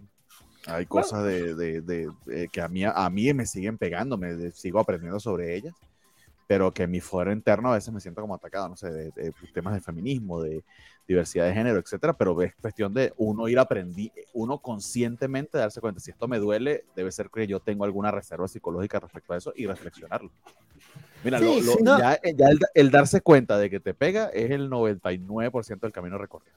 El resto es reflexión. Sí, no, y, o sea, y también se vale, o sea, decir, güey, esto me pega y también por eso no me gusta, pero también luego así hay críticas que se quedan como lo dicho en la burla no, no, no tan, digamos, más, más por pegar que justo que por decir algo interesante con esa burla, entonces pues también creo que ahí está la crítica también de Vale, ¿no? Digo, habría que checar la serie, pero pues digo, también yo, yo la verdad no sé cómo lo, lo, entraría porque pues yo no tengo la nostalgia por esos personajes, aunque sí me ha visto, me ha tocado ver muchos entusiastas de, de Conner tirándole cacayón, entonces pues igual y por ahí Ay, pero ahí, ahí se agarran de Conner para tirarle, a John y eso es por este, homofobia y no por otra cosa. Porque también los he visto, esos, los he estado viendo, no creen que no. Este, no sé, de hecho, por eso les digo, incluso no les diré que leyeran toda la, toda la miniserie, con que lean nada más el 5 y me den su opinión para que vean. No, güey, la verdad es que sí estuvo muy, muy, gratuita la, la crítica de esta mujer. O a lo mejor, investigate más por qué te está doliendo, güey. O sea, digo, no es, no, no voy a decir que no, no, no lo sentí un poquito. Pues no, no, no, personal, porque a fin de cuentas no, no, me representa de lo que se queja, pero sí sentí que se estaba quejando de los fans de, los, de estos personajes. Y lo, en un momento sí dicen, Robin, Robin es el que, el que dice el tema de que, güey, o sea, pero es que nadie me está reemplazando, simplemente ellos. Y es como, de repente deja de ser tan, eh, deja de ser tan dentro de la historia que se vuelve meta el comentario, pero es como, güey, no estás hablando de, continuidad, estás hablando directamente que estos güeyes los reemplazaron durante 10 años y lo que quieres es que nos digan los personajes, pero está bien que haya otros. Y yo, sí, güey, sí está bien que haya otros. No me lo tiene que decir Tim Drake, no estoy pendejo. Me gusta Demian nuevamente. O sea, por, ejemplo, Wallace, con Wallace no le tengo mucho cariño, pero porque no me ha tocado leerlo. O sea, lo poco que he leído de Wallace ha sido ahora con Jeremy Adams pero también porque dejé de leer a Flash con, el regreso de Barry Allen. Bueno, no es cierto, no solamente con el regreso de Barry Allen desde antes. He dejado de leer a Flash. Eh, y no sé, es como, güey, tan bonito que está el asunto de que regresen a los noventeros sin quitar a los nuevos, como para que vengan a regañarme por, por eso. Ese fue mi sentimiento. Y aparte, el arte de Laura Braga no me ayuda mucho, porque aunque se ve bonito, tiene varios momentos medio raros de, de los, personajes como que van cayendo, pero no están cayendo, pero ves el pelo hacia arriba. O sea, van corriendo, pero el pelo se, les hace arriba, hacia arriba bien extraño. Pero bueno, ya me, me, extendí demasiado con este cómic que ni era tan importante. Digo, no era tan importante, no porque no, no quiera platicarlo o, porque, o por hacerlo menos, sino porque hay muchos más cómics que platicar en esta ocasión. Salieron varios números uno y todo eso. Pero comentarios antes de que antes de seguir de, Luis Javier dice que les faltó dibujarles muchos bolsillos en este cómic. Eh, hay un momento en el que se sale en ese tipo, eh, en la miniserie, donde se burla a, ese tipo de, arte noventero. Luchamex dice que en la parte de diseños ya ha tirado a mujeres que odian la sexualización de las mujeres en los cómics, pero adoran los trajes de Nightwing. De Nightwing. Ah, pero el caso de Nightwing es como particular, compadre. Yo hasta ahorita no, conozco a nadie que se queje realmente de Nightwing. Todo lo, todo lo queremos. Dice, no como yo, y lo han visto, a mí no me importa la vestimenta con ya saben quién, pero quiero buenas historias. De lo único que pido, y al menos Ali como adelanto, ya lo ha hecho. Y se dice, ya los fans que, eh, yo los fans que he topado a Team Drake son súper toxicotes, ¿neta? Ah, qué mal pedo. Ah, Valentín no puede ser. ¿Qué te digo? Alfredo Alarcón dice, sigue la chingada de DC. Dios, ni, ni, la, ni la basura de Injustice parece tan resistente a la muerte. Muy fuerte. Es que esto va de zombies, es que esto va de zombies. Se resisten a morir, se resisten a, a ver si me parece que sí. Dice, al menos de fondo, Nubia y Yara Flor, y ese vato me dan ganas de lincharlo en el Cerro de las Campanas. No sé, ahora sí no supo por qué. Una crítica mal ejecutada y más mal escrito, dice, dice el buen Luchamex. Este, ah, sí, de hecho hay un momento en el que salen todos los nuevos personajes y te dices, güey, pues este me gusta, este me gusta, este no me gustó lo que hicieron con él, pero me parece que tiene, este no me gusta, por ejemplo, porque sí salieron algunos por ahí. Ah, pero bueno, siempre es legal hipersexualizar a Nightwing, dice Isaías, y con eso, este, nos vamos a lo que podría ser uno de los cómics de la semana. Y digo que podría ser porque yo no lo leí. Se trata del Flash 187. Mi querido Bernie, sé que tú traes ganas de platicar de él. Eh, sí, o sea, fundamentalmente porque, porque siempre me divierte. O sea, ya es, yo verso remojado, lo hemos dicho mil veces. Eh, el Flash de Jeremy Adams es una maravilla. Eh, y este número es otro, otro eh, staple, otro, otro milestone en, esa, en, esa, en este run que está lleno de los exactos mismos elementos que tanto nos han gustado eh, y que inclusive funciona como un solo one shot. De hecho, este es un número que yo le daría a alguien para decirle, lee esta serie a ver qué te parece, porque no necesita de demasiadas explicaciones ya nos salimos de todo el tema de este, Dark Crisis o Crisis o lo que sea que está pasando ahorita. Eh, no se trata de ningún evento, es de, vuelta eh, Jeremy Adams contando su historia de, de, Wally West y de su familia. Y es fundamentalmente eso, es un cómic de superhéroes familiares, es un cómic de un superhéroe que es un papá, que tiene responsabilidades con sus hijos y que todos sus hijos, con sus hijos como su esposa en este momento tienen superpoderes y cómo están lidiando con ello. Una familia súper heroica. Y todo eso equilibrado con un humor maravilloso, con el amor de... Decirlo, con, ese cariño que podemos sentir por el cómic de superhéroes que eh, DC en particular, eh, por, por, acercarse tanto a, estos temas aún más serios, eh, más realistas, etcétera, etcétera, etcétera, eh, puede ser que hayamos olvidado que sus personajes eran fundamentalmente divertidísimos. Eh, empieza este, con Wally eh, desayunando cereal con los niños y de repente se encuentra con esta transmisión multidimensional de WOM, Wrestling Across the Multiverse, este, un servicio de streaming que muestra peleas de lucha libre multiversales y que su último ring es precisamente en el centro de, eh, de, Central City, creo que es la ciudad de Flash, no recuerdo. Eh, en el momento que se dan cuenta de que están en downtown, de que están en el centro, eh, Wally dice, pues tengo que ir a ver qué van a hacer porque van a destruir la ciudad. y le hacen un montón de, básicamente luego de, un montón de explicaciones, le dicen, no, o sea, nosotros estamos básicamente, One funciona de manera clandestina porque los Green Lanterns están persiguiéndolos eh, pero son el programa más visto en el multiverso. Eh, y que ellos mismos se encargan de evacuar las ciudades donde van a hacer las batallas y hay unos bots que luego lo reparan todo una vez que terminan las batallas. Básicamente, Jeremy Ángel escribió toda la excusa a Wally para que Wally dijera, ah, qué chido, eh, creo que me voy a meter en esto y lo que hace es tag team con un personaje que me fascinó, me encantó los chistes que se lanzan y que es básicamente un Hulk Hogan de la historia de la, de la lucha multiversal tiene este mohawk ridiculísimo y estos colores, se llama Omega Batman. Eh, y me encanta que el, el, el nombre del de luchador que le quiere dar a Flash es de Flasher. Le dice, de Flasher suena genial. Sí, pero es que Flasher aquí significa algo completamente distinto. los los, sobre todo y se muestran a la gente. Entonces yo no me voy a llamar el Flasher, esto no suena muy bien. Y lo termina llamando el Flasher y es el personaje este, que, queda, que queda en el circuito. Eh, básicamente eso, es lucha libre, son eh, eh, niños divirtiéndose con la lucha libre, viéndola con su papá. y la excusa perfecta para dejar que un superhéroe se, se, meta en peleas de lucha libre, entrándose a madrazos en la ciudad. Está genial, está divertidísimo, está exquisitamente dibujado. Vuelve Fernando Pasarín y aunque creo que eh, eh, Nahualpan, que era el, el, chileno que estaba antes, hizo muy, muy buen trabajo, eh, sobre todo con el tema del, del, evento de Dark Crisis.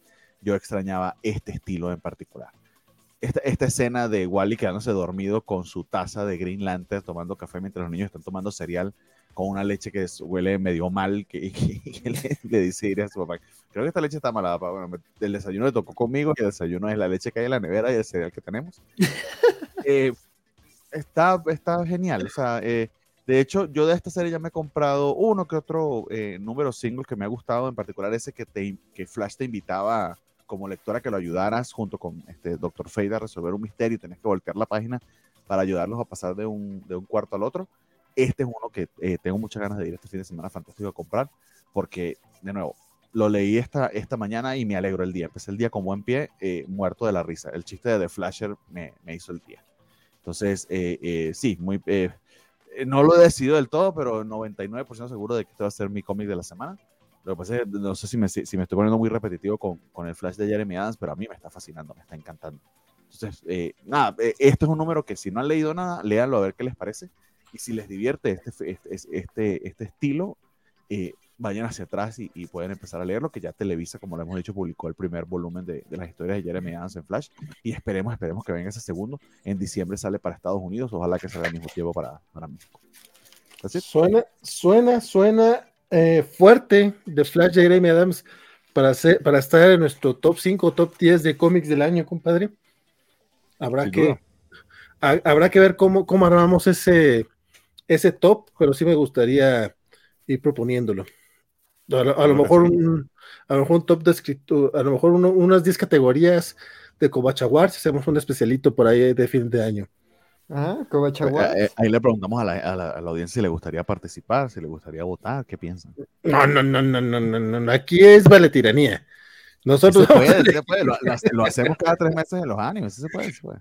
Pero vamos Yo... a estoy preguntando, estoy preguntando. Si, si, suficiente gente lo dice, ahí vemos y vemos cómo lo manejamos. Eh. Dice Valentina de redes Tenemos un estilo universitario. Los votos de los estudiantes de Valencia vale un poquito menos, pero votan. pero bueno, dice Isaías, la parte de Let's Get Ready to Rumble fue hermosa. Y, ok, The Flash 787. No te quedas igual si, si la gente quiere participar, estaría, estaría interesante. Mira, vamos a ver los Covacha Awards nada más para darle el premio de rotulista a este Hassan. ¡Ah! Tengo que aprenderme su nombre para ese premio. Asano Usman Elani. Él. apenas, apenas, aprendí el nombre de, de Fitzmartin y fue justamente la única vez que me he quejado de ella. porque realmente me gusta lo que escribe, me gusta lo que está haciendo con Tim Drake. Uno la ve, uno la ve. Estoy seguro que hay unos dos o tres primos que están olvidando el nombre en este momento porque tienen historia fácil. Es probable. El, es duro después de ser hace, se detiene, amigos. Uy, en mi caso pasó desde los 20 años. Pero bueno, Batman, Superman, World's Finest, número 8, Don Axel. ¿Qué tal los mejores del mundo? Pues mira, yo creo que a mí me, yo, yo, la verdad es que no le estoy exigiendo eh, tantísimo al cómic, digo, el equipo es eh, creativo, pues es este tremendo, es este, pues, espera, espera, espera, espera, espera, compadre, espera. Eso, eso fue my bad, porque... Sí, quería preguntar, ¿y qué pasó con el cortinilla? Es que arrancamos el superbloque. Ajá.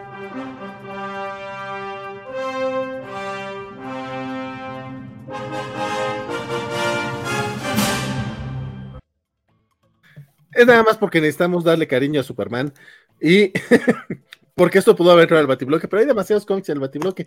Ahora sí, perdón. no lo veo, pero yo sí veo las pantallas de los demás cuando está pasando un video y todos hicimos que pam, pam, pam, pam, pam, pam. Eh, por eso hay que pasar la cortinilla, porque ese tema ya es animación. ¿Eh? Está bien pinches bonito, la verdad. Pero eh, los mejores del mundo 8 ahora sí, me quedo Axel. Pues mira, me, gustó la interrupción porque creo que es eso, ¿no? O sea, creo que sí hay mucho cariño hacia hacia Superman, pero también hacia, hacia Batman, hacia Cara, hacia Robin, en este, en este numerito. Entonces yo la verdad es que eh, a mí sí me ha gustado mucho este trabajo de Mark Wade y Dan Moa, y bueno, y aquí también este Tamra Bombilán, que pues, tremendo trabajazo que se aventaron eh, este, con Keon Gillen en Once a Future, pero la verdad es que a mí me gusta porque sí reciben mucho cariño los personajes, pero creo que este es un, o sea, justo eh, como cuando hablábamos del de, hombre hormiga de, de Ali Wing, de que es como tomar el reto cuando tomas un cómic que está situado como en otro momento del tiempo, que está inspirado en cómics de otra época con otras sensibilidades, el reto de jalarlo acá, ¿no? Y yo creo que en estos numeritos la verdad es que me, he divertido porque eso, ¿no? O sea, se sienten historias muy desopilantes, muy de aventuras. Digo, quizás el primer arco no tanto, porque también ahí tenemos a un personaje que va a seguir siendo utilizado en cosas con Mark Wade involucrado. Este, pero yo creo que en esta historia de, de este niño que se estrella en la, bueno, que se salva de otra realidad y que llega aquí a la Tierra, mm, que digamos que llega en un punto en donde del tiempo en donde Tim, eh, este, Dick Grayson todavía es, este, este Robin, este, pues me gusta y además esta dinámica de que te lo plantean como un posible psychic de Superman, este, me gusta ese tonito, me gusta que también aquí está, aquí, o sea, aunque son invitados y no hacen mucho, me gusta como la, ese cameíto de los Titans, este, este, además de, de, los titanes de cierta época en particular, no los de Wolfman y Pérez, este, entonces digo, eso creo que, que, son elementos como muy bonitos, que me gusta cómo los utilizan acá, porque además digo, el arte más contemporáneo, este, los hace lucir como más espectaculares. Me gusta cómo eh, eh, Tamra Bombilán hace colores de cierta manera en Once and Future King, pero aquí sí es colorido, chillante, este, este,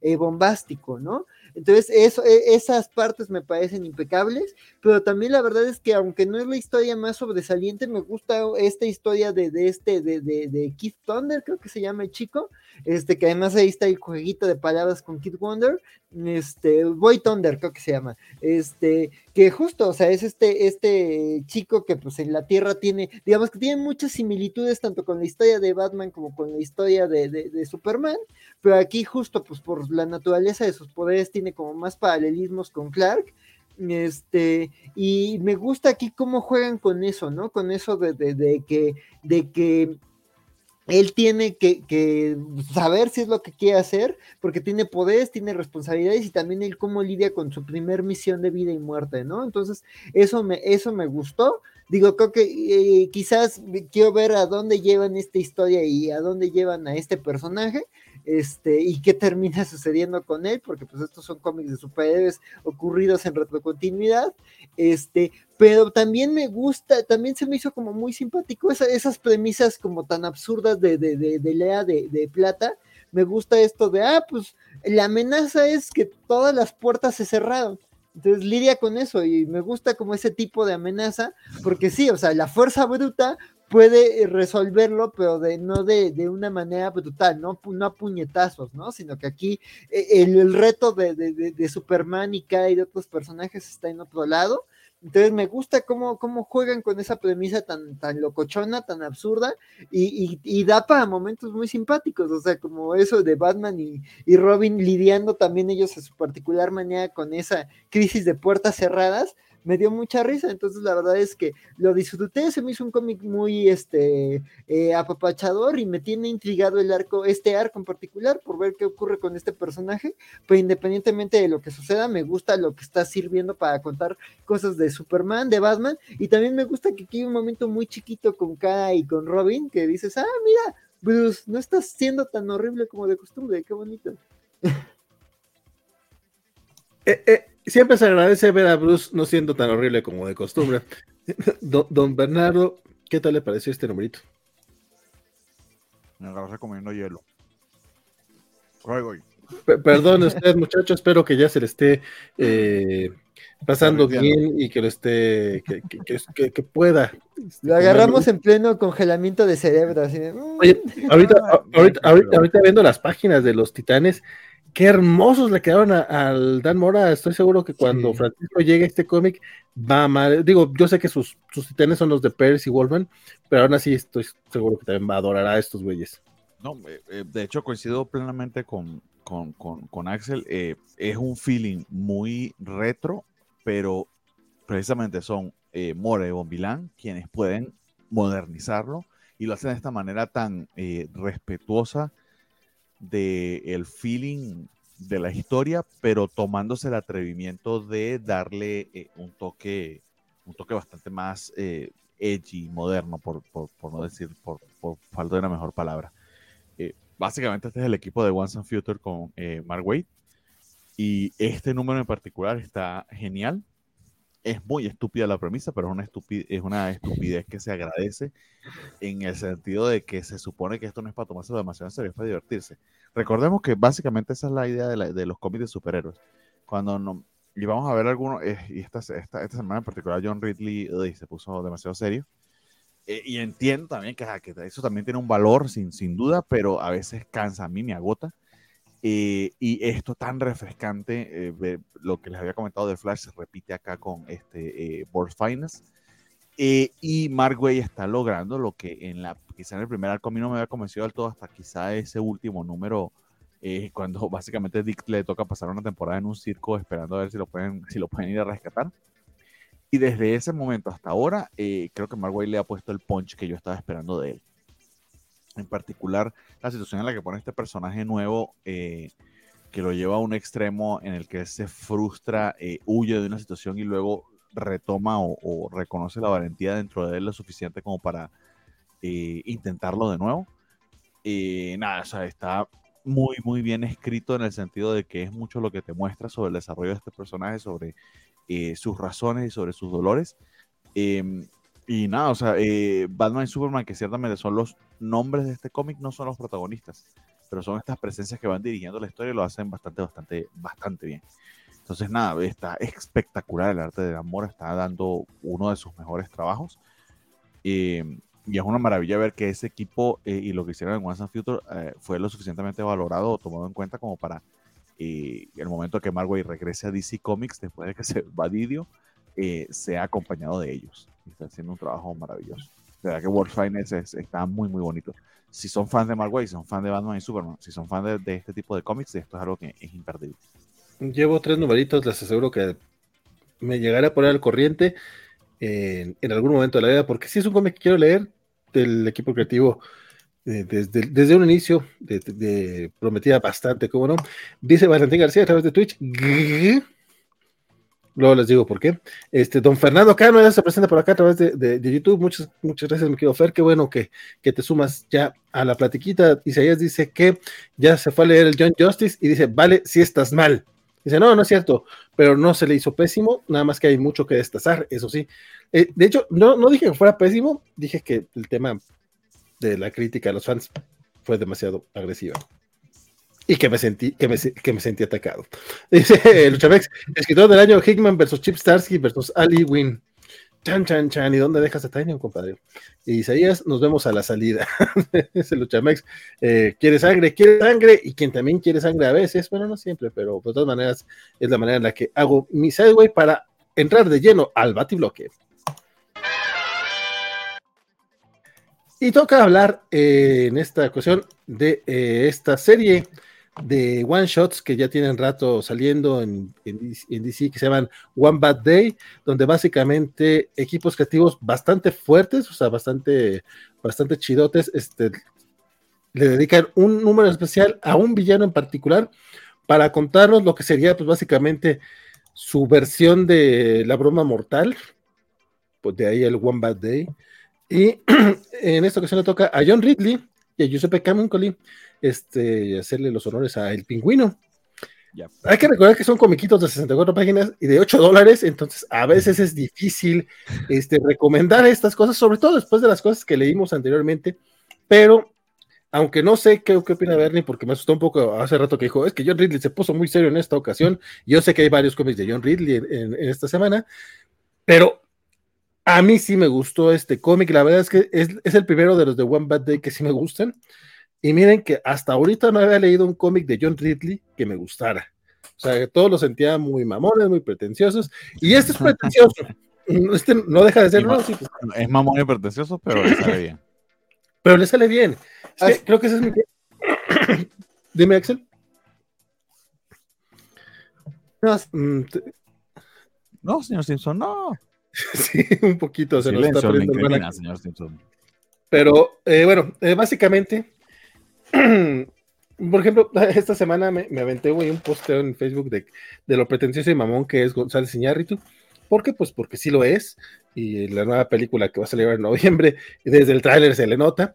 Y no digo que, que John Ridley, que, que, hay que recordar que el vato viene de, de, escribir este, guiones de película, entonces DC lo ponen todo y trata de, sacarle jugo, pero hasta ahorita yo no, no, he leído, no digo que no, no, no, tenga cosas chidas, digo que yo no le he leído cosas chidas, tampoco leo todo lo que escribe él. Pero este cómic básicamente nos cuenta, más que el, el, día malo del pingüino, sucedió hace mucho tiempo, que aquí realmente vemos las consecuencias de ese, de ese mal día, cuando alguien llamado Umbrella Man este, lo traiciona, Umbrella Man, por lo que entiendo, era el güey que le llevaba la sombrilla cuando él iba caminando, eh, lo traiciona y, todo el mundo se le, se le voltea al pingüino, entonces lo, lo sacan de, Ciudad Gótica, deja de ser el, el kingpin de Ciudad Gótica básicamente, y, quien queda a cargo es Umbrella Man, quien se va a hacer cargo de, de todos los crímenes y este güey no, no pone límites. o sea, la verdad es que el cómic me pareció muy al estilo... guardando las distancias y no, va, y no quiero que me vayan a decir, Valentín dijo que es igual que el padrino, no, pero tiene el feeling padrinesco, porque a fin de cuentas este es una ah. apología al crimen. No, no, es que, es que básicamente si logras empatizar con, con Oswald Cobblepot, o sea, eh, te la crees que el güey es necesario y casi dices, no, es que sí es cierto, o sea, es que queremos criminales, pero no criminales tan ojetes, o sea, claro que eso está mal, pero es que durante el reinado de Umbrella Man en el crimen, o sea, Ciudad Gótica estaba hecho un asco, Batman no podía con todo lo que estaba sucediendo, y, pues parece ser que en efecto el, eh, Oswald lo que, lo que hacía era como dejar que hubiera crimen, pero no tanto, o sea, era, como, era más o menos como, como antes, de que, antes de que Calderón llegara y le pegara al avispero, una cosa así por el estilo. Después hablamos de eso. Después hablamos de eso. Este, el cómic está, me, gustó mucho cómo está narrado, o sea, está bien bonito. El cómic se llama La última bala, porque básicamente comienza con Oswald comprando una pistola con una bala y poco a poco va a buscar eh, recuperar ese, ese territorio, recuperar este su reinado como, como el, pues sí, el, el, capo del Tutil Capi de, de, Ciudad Gótica. Eh, hay muy poco Batman, de hecho, pero lo que sale de Batman me molestó un poquito. Así como que, güey, no me interesa leer nada de lo que le está pasando a Bruce Wayne. Está bien que veamos flashazos, pero tres páginas de Batman golpeando, la verdad, nomás para que se luzca Colimen. Pero Camúcoli también es excelente narrador, que le, que le queda muy bien de acción y es espectacular, pero no necesitas cómics de él en acción. O sea, de hecho, de los, creo que es de los pocos este, artistas que logra manejar los dos, los dos feelings sea, porque tienes cosas, escenas de acción muy, muy bien hechas, pero también tienes muchas escenas de gente, de, personas platicando y sientes la tensión. La manera en la que va, va juntando a, su banda, de cómo va convenciendo a dos que tres y a los que no logra convencer y cómo avanza y retrocede en este camino. La verdad es que son 64 páginas muy bien leídas. Yo no les voy a decir que no se siente largo, pero lo disfruté mucho más que varios cómics que leo de 24 páginas. Eh, ¿Estás diciendo que la sentiste larga? Mm, no, no, de hecho estoy diciendo que no lo sentí suficientemente largo. Digo que es, pero que no se sintió. Este, estoy diciendo que hay unos de 24 que sienten largas, eso sí lo dije. Me arrepiento de haberlo dicho en, público, definitivamente. Pero muy buen cómic. Bueno, a mí me gustó mucho este cómic. Eh, me sorprendió porque la verdad es que estos no me han gustado nada. El del acertijo lo odié, lo odié. El de dos caras fue me, pero este está bien chido. Este sí me gustó. Digo, ya me, extendí mucho, disculpa Bernardo, porque también tú lo leíste, quiero conocer tu opinión y quiero saber por qué lo odiaste. No, no lo odié, de hecho coincido contigo que es el mejor hasta ahora. Eh, sé que hay mucha gente que le va a gustar el, de Riddler, pero eh, honestamente tanto Tom como Bill han hecho cosas mejores eh, y el de Riddler, el de Riddler sí es mamón y pretencioso y no lo logra. Este en cambio, como está armado, que es básicamente poder ver a, a Cobblepot volver de la nada eh, y que ves exactamente qué es lo que lo hace este villano tan peligroso y al mismo tiempo tan fundamental para Batman. De hecho, deja a Batman muy mal parado. no sé, no si es medio spoiler decir exactamente por qué, pero lo deja medio mal parado. Eh, pero está, está de, verdad bastante bien escrito. Se siente como una película muy bien hecha de un, eh, un mob boss que, por el que no darías ni dos centavos, que inclusive puede, este, hasta eh, verías de medio lado y, con, y, como que poco poderoso, poco capaz, y entiendes que precisamente es la capacidad que tiene de em, luchar hasta el último momento y de convencer y liderar a un grupo de misfit es lo que lo hace el villano que es. En ese aspecto está mucho más eh, eficiente, em, profundo e interesante como un take sobre el villano que lo que no pudieron ser el que eh, el cómic sobre Ridley de Tom King o lo que sea que quiso ser Mariko Tamaki con dos caras que honestamente le quedó de la verga. Este, bastante, bastante bien, sobre todo porque cuando yo leía los eh, equipos creativos, este en particular, que es el equipo de, de, A New History of the DC Universe, que honestamente a mí se me hace más un libro ilustrado que un cómic y no me terminó de impactar tanto. Sí están interesantes las ideas, pero como que no me, no me cachó tanto. Eh, yo ya lo estaba viendo como con, con, algo de preconcepto, o sea, no estaba esperando mucho de esto. Eh, y resulta, hasta ahora, el más sorprendente de todos. Y con el personaje eh, por el que menos daba. Pero está bien, creo que precisamente creo que de eso se trata, es un experimento, puede que no a todos les salga, pero por ejemplo, esta historia con el pingüino puede que se convierta en fundacional. Eh, eh, sí, de hecho, podría, decirlo sin que me quede nada. Es lo mejor que he leído del pingüino nunca. Uy, Oda el pingüino también está bien chingón, compadre. Luego te lo ah, paso. yo no Creo que es de Alan No, de hecho, fíjate, yo sí siento que, que, Oswald es un personaje que, que, está muy desaprovechado. Y creo que parte del problema fue la película de Batman Returns, que es un buen take, pero no es el personaje de los cómics y durante mucho tiempo trataron de hacerlo como el de la película y creo que eso les, les afectó un poco. Eh, aún así... La, la, serie del pingüino con, con Colin Farrell y, Colin Farrell y los siete kilos de maquillaje que se pone. Eh, Uy, sí, cierto. Pero, ciertamente es un take que se parece más a este, de hecho. Se parece más a este.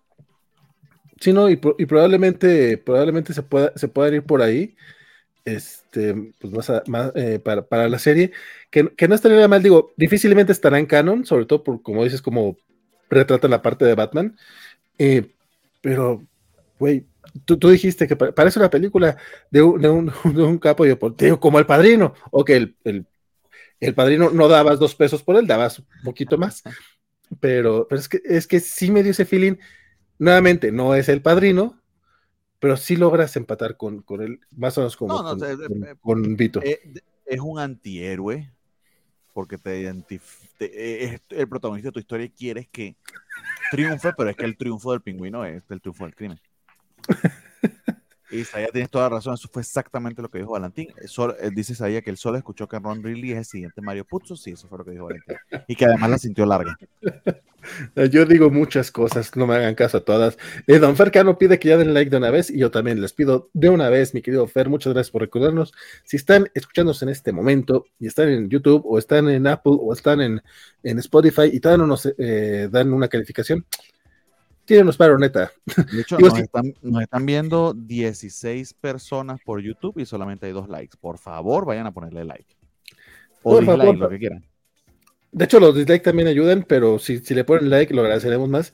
Miren, si, llegaron a la hora a la hora 40 y andan por acá, yo sé que suena muy feo o andar rogando likes, pero son cosas que pinches algoritmos sí nos ayudan. Está bien, está bien triste, yo no, uh, me gustaría que, que, no, que no fuera necesario, pero pues ya que andan por ahí, likecito. Y se agradece bastante. Si después, aparte, su corazón da lo suficiente para decir, les pongo nueve pesotes a la semana, al mes digo, a la semana a lo mejor no, pero al mes nueve pesotes, suscríbanse también al canal de YouTube. Este, ahorita no estamos dando mucho que digamos, pero eh, por ahí de febrero este, habrá algo de swag para, para suscriptores, todavía no sé bien qué. Y cuando tenemos este, eh, programas eh, pregrabados como Ñoñonautas o como Cobocho Beat Sagas, se suben una o dos semanas por adelantado por ahí. Ahorita, si no estoy mal, hay un Cobocho Beat Sagas, mm, no me acuerdo de cuál es, pero anda por ahí ya este, para suscriptores exclusivamente. Y en el transcurso de la semana subiremos ya el Ñoñonautas dedicado a Thor de Donny Cates. Dice Luchavex que hoy vio, hoy vio a González Iñárritu y dice que no está Armón afuera de las redes. Compadre, te voy a querer, creer nada más porque eh, González Iñárritu es compa de, Memo del Toro y todos queremos a Memo del Toro. Entonces, vamos a creerle. Por otro lado, seguimos con el batibloque porque tenemos el, The Blue Wall, un cómic del policía de departamento del departamento de policía de Ciudad Gótica que leyó el buen el, buen Bernardo. Sí, le, le entró a ese comiquito. Sí, señor, no es lo mismo el departamento de policía que policía de departamento. Policía de departamento es el, vigilante que, tiene, que tiene desinfectante para que te proteja aún del COVID, no sé por qué. Why not? Mira, policía de eh, eh, departamento de gótica ciudad. ese, ese, funciona un poquito mejor que, que el termómetro, ¿eh? Eh, ok. Entonces, el, termómetro más en la, en, la, en la muñeca, o sea, en fin. El cerco sanitario y, las alfombras de agua que aún no sé para qué sirven más que para joderte los zapatos. En fin, amigos, eh, otra vez John Ridley, eh, otra vez así súper serio y súper criminal y súper broody. Ah, qué chido.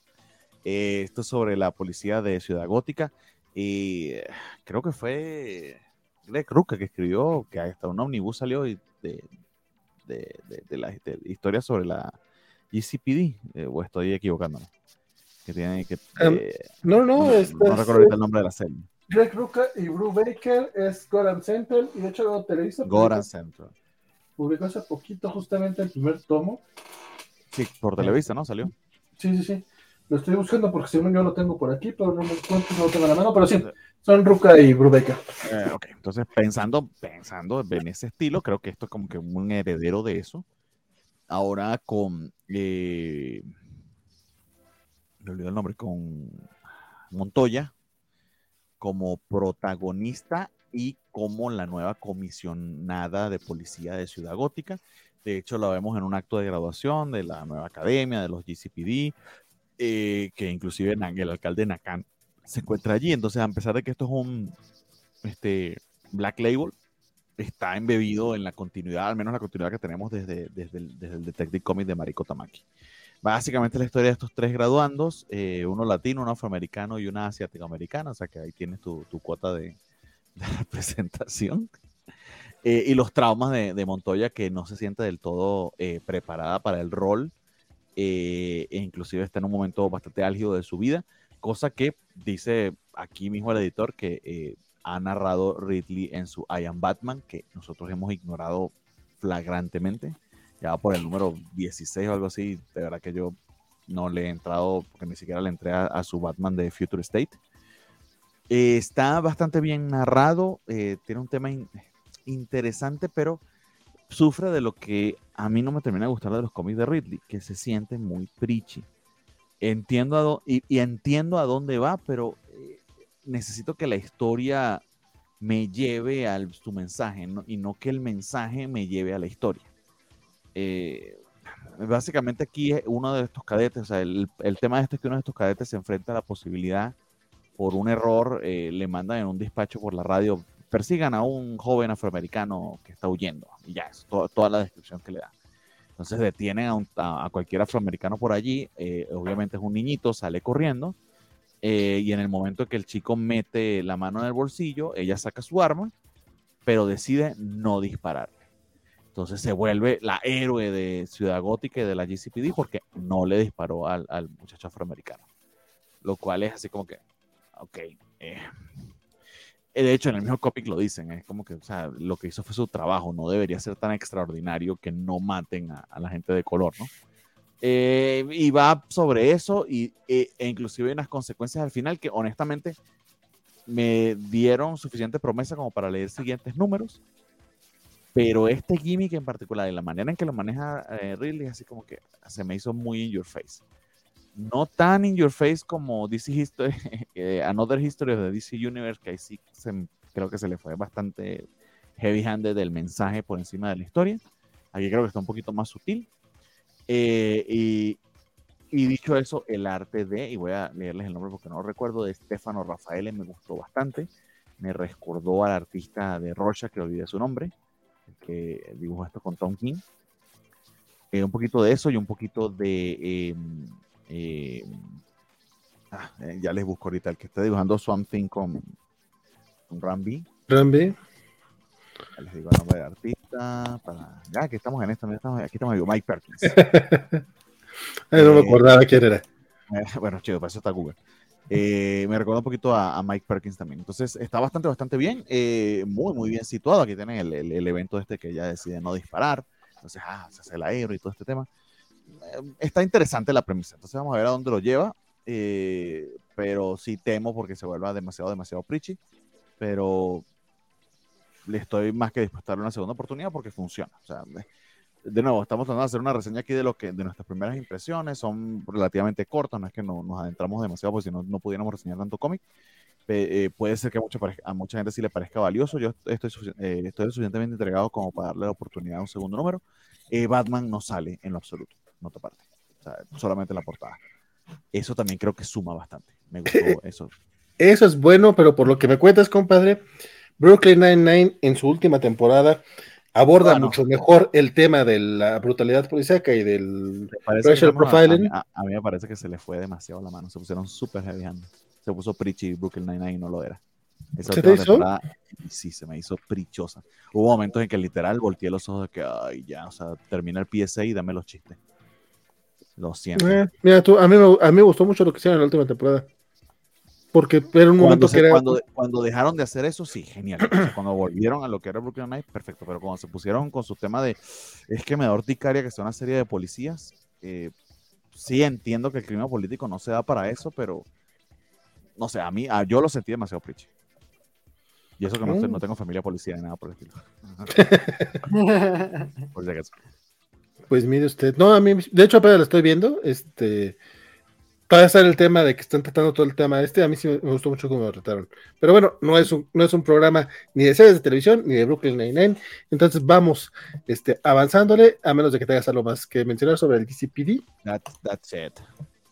Mm, va. Este. Y cerramos, cerramos. Este, sí, cerramos, sí, cerramos el batibloque con Nightwing 97. Este que eh, leyó también mi querido Axel, compadre. ¿Qué tal?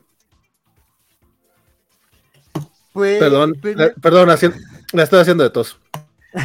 Sí, vale, le estás haciendo de tos. Este, ¿qué pasó, amiguito? Alarma. Alarma la de tos. Uno, dos, patada y tos. Ah, este, sí, muy, muy bien, Bernie. Este, eh, pues nada, yo creo que me parece que este número toma las consecuencias de, de, de, del final del arco anterior este, básicamente, este, pues ya después de, las acciones de, Nightwing y compañía en contra de, Blockbuster, pues justo, digo, de, eso, básicamente ese es el nombre del, arco que inicia en este número, hay un vacío de poder, bueno, aquí ya, ya está revelado en la imagen, Blockbuster no anda muy bien de salud, entonces, este, pues con eso arranca el cómic. Este, pues tiene, tiene, lo contrario a estrechez de corazón, lo contrario a la canción. Sí, sí, sí. O, lo contrario en el Grinch, el corazón no le creció tres tallas después de, aprender una bonita lección de vida. Este, entonces, este, este, pues aquí ya, aquí pues vemos a Blockbuster pues afectadito por, por este villano que no ha hecho mucho, el Harless.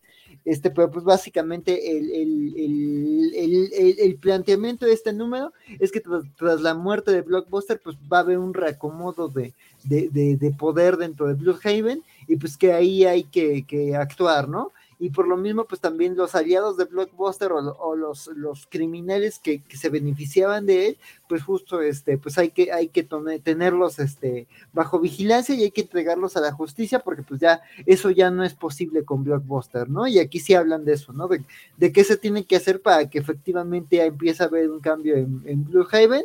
Entonces, pues básicamente de eso va el número.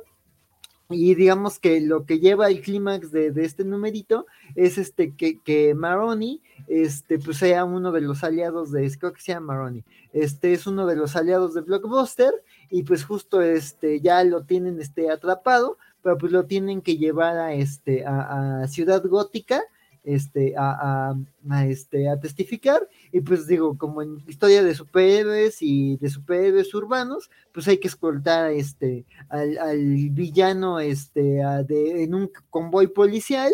Este, y pues ya este, obviamente sé, algo en ese convoy va a suceder, entonces pues digo, por ahí pues, la, cosa no es muy este, original, este, pero pues digo, lo, que quizás le daba a este número, pues es este, que el apartado artístico que se me hizo este, este, este, eh, adecuado, pero pues también digamos que al mismo tiempo pues está viendo ya esta, también otra de las consecuencias del arco anterior, es pues esto, ¿no? De la consolidación de la, de la actualidad de la relación de Bárbara y de, y de Nightwing, entonces pues ahí hay unos chistoretes muy simpáticos, en las primeras páginas hay un chistorete que me, que me gustó mucho, que es como de, ay, hasta Bárbara reconoce que se pasó de cursi, este, y otro momento ya, este, digamos que ya cuando, cuando se está en la misión de, de, de, protección de este, de este Maroni, que entre Dick y Bárbara, que me dio mucha risa y me recordó un momento Simpson, que es como de, de Homero, ¿crees que nos hayan escuchado? ¿Crees que, Dick, ¿crees que nos haya escuchado Maroni? Maroni de, oh Dios mío. Entonces, como que ese momentito me, se me hizo simpaticón, pero pues digo, la verdad es que pues, la historia no se me hizo todavía nada del otro mundo, a ver cómo avanza este, este arco, y la revelación final, pues la verdad es que no es una etapa, que no es un, o sea, entiendo a qué se refieren, pero no es un momento que yo haya seguido de, de, de Dick Grayson, entonces como que no caché la referencia y fue como de, ah, ¿y, quién es este? O sea, entiendo un poquito quién podría ser, pero qué hace acá, entonces no, no entendí mucho de eso. Entonces, pues habrá que ver qué tal este arco.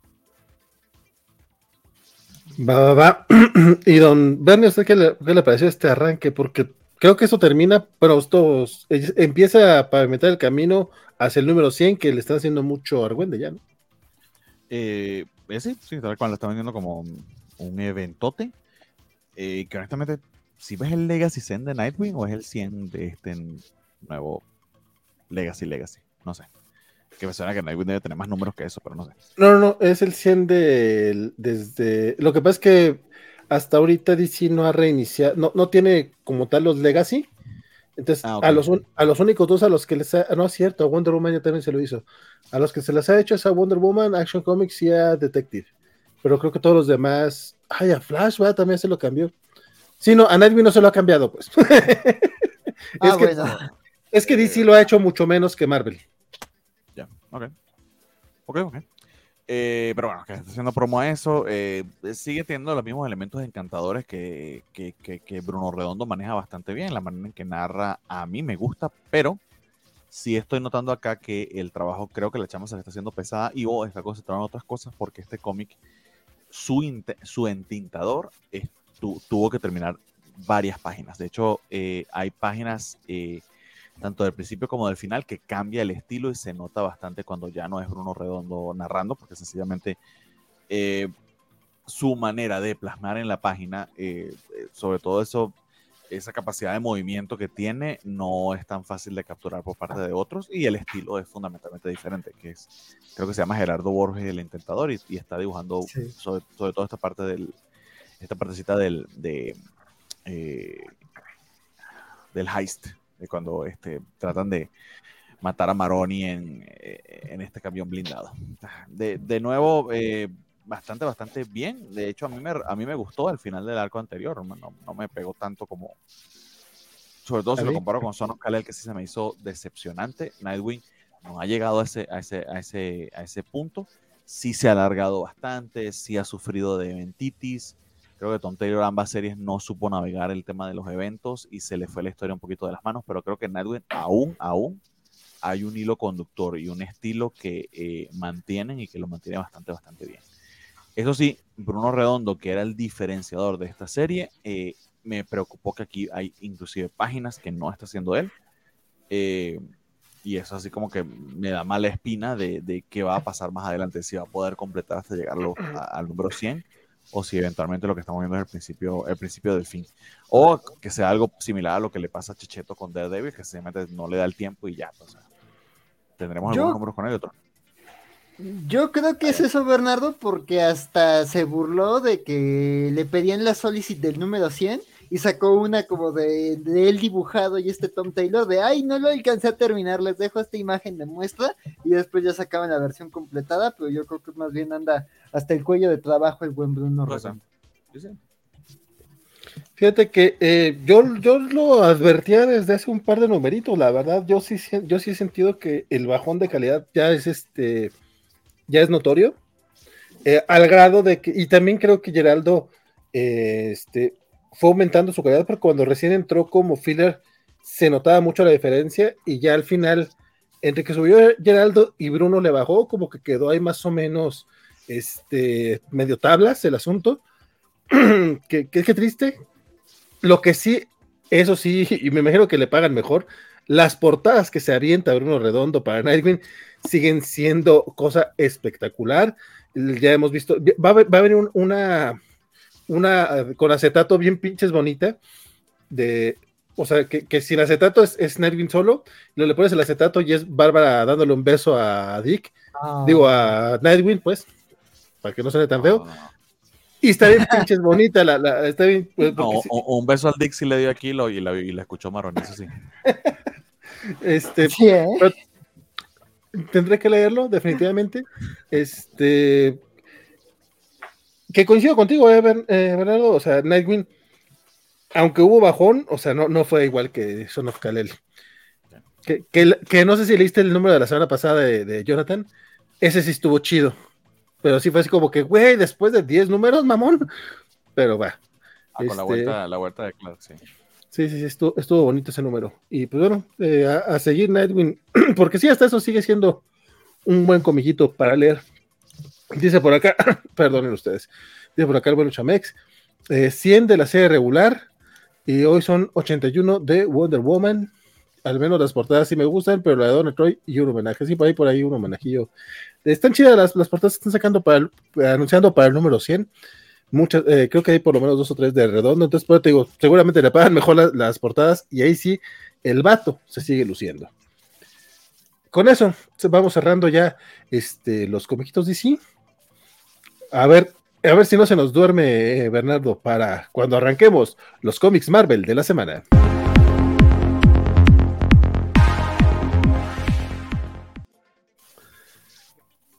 Comenzamos con la parte Marvel, que no es Marvel tal cual. Miracle Man de Silver Age número uno regresa. Miracle Man regresa, si no estoy mal, este Neil Gaiman y Mark Buckingham. ¿Estoy en lo correcto, mi estimado Axel?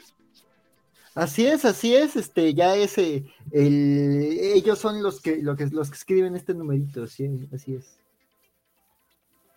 Y pues básicamente es. ¿eh? Pues cuéntame, porque nomás tú lo leíste. Ah, bueno.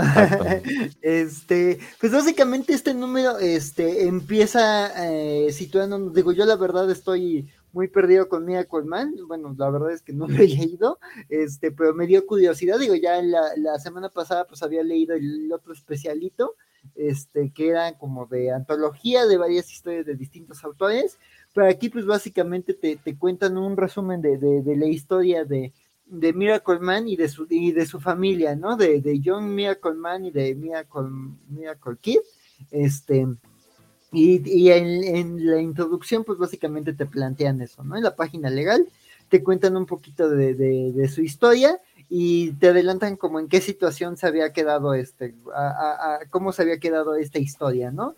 Este, pues digo, después de la destrucción de Miracle Kid, pues digo, el mundo es reconstruido, este, y, es utópico gracias a la acción de Miracle Man, y pues aquí vemos a, algunos de nuevos personajes, este, ay, ¿qué dice? Este, perdón, este, nuevos personajes, este, ay, quítenme los controles, este, este, este y el que tomó tequila fue yo. Sí, oye, yo también ya me estoy aquí durmiendo, este, eh, eh, pero básicamente vemos cómo estos, este, empezamos viendo a algunos personajes superpoderosos jugando y como en este mundo, ¿no? De eventualmente son llamados esta casa, son básicamente unos niños divirtiéndose y ya el resto del número se nos lleva, este, a conocer la historia, bueno, a que se nos cuenta que, que este Young Miracle Man es, es resucitado que había muerto en, las historias anteriores, este, y pues aquí es este resucitado, y aquí más bien la historia va de, de cómo él lidia con sus recuerdos de lo sucedido y cómo este Miracle Man lo pone al día, ¿no? Le cuenta lo que ocurre, pero también le presenta pues todo lo que ha ocurrido, ¿no? Lo que ocurre con este, este Kid Miracle Man este, y a los nuevos personajes con los que se ha sumado, ¿no? Que ya tiene contacto con alienígenas, que ya entra en contacto con seres con todo tipo de habilidades, pues básicamente esto de que ya crean como un mundo perfecto, ¿no? Entonces, pues mira, la verdad es que eh, sí se me hace una historia complicadita para el que no esté familiarizado con los personajes, este, y pues sabemos que tienen su, su bagaje y su historia tanto dentro de la página como fuera de la página, pero pues creo que, que se me hizo, o sea, se me hizo llamativa la historia, sí me dejó intrigado también por todo lo que hay antes que leer, este, pero sí, no, no, no, no es tan, no es tan accesible la, la, la lectura, sí tuve ahí como que abrirme un par de, de artículos de wiki para para como ir agarrando el, el, ritmo y entender más o menos eh, quiénes eran y qué ocurría, pero este, pues creo que sí deja un planteamiento interesante, ¿no? Este, de, de ver qué ocurre con este personaje que está reinsertándose en, en, cierto, en cierto momento del mundo, este, y pues también quiero ver como que cómo avanza esta historia y se construye a partir de este momento que parece aparentemente utópico, ¿no? Este, obviamente, pues ahí también se deja como la antesala de que no todo está tan bien, este, pero pues habrá que ver qué tal, qué tal progresa la historia pero eso sí, este, el arte se me hizo este, también este, muy bien hecho, pero es este Buckingham y le había visto páginas más interesantes en otros trabajos, o sea, por ejemplo, este que estuvimos reseñando de, ¿sí es este Buckingham el, también el de Fables? Sí, sí, es ese mismo. Sí, sí, sí, por ejemplo, la verdad es que la composición y todo en el de Batman contra Big Big Wolf se me hizo como más interesante, pero pues aquí está adecuado y también me gusta lo que hace, pero sí es como una historia de, de superhéroe ciencia ficción muy psicodélica, muy Gaiman, este, y pues sí, habrá, habrá que ver qué tal avanza y también qué, qué, qué más me leo antes para, para, irle agarrando el saborcito a estos personajes con este bagaje. ¿Tú, ¿Tú, leíste el Miracle Man de Alan Moore? Bueno, del original writer. Eh, no, no, no, no. no lo que, eh, entiendo que esto es continuación directa de eso, por eso sí. está tan cañosito. Eh, y de hecho, si mal no recuerdo, este número en particular ya se publicó. Esto es algunas páginas que Buckingham está tomando para eh, rediseñar, recolorear. De hecho, están recoloreadas por Jordi Belair, si mal no recuerdo. Sí, Entonces, sí, sí. Eh, no es realmente la continuación directa, sino que están resacando este número. Lo que no recuerdo es la serie de Gaiman cuántos números fueron. O sea, porque van a continuar la historia, pero no sé cuán atrás se fueron de ser original, porque honestamente yo al Mira de, de, de, Alan Moore leí el, el, primer TP y la mitad del segundo, pero me, me perdió un tanto. Es, es, un take de superhéroes eh, basado en el Silver Age, pero con, con un twist muy alamuresco.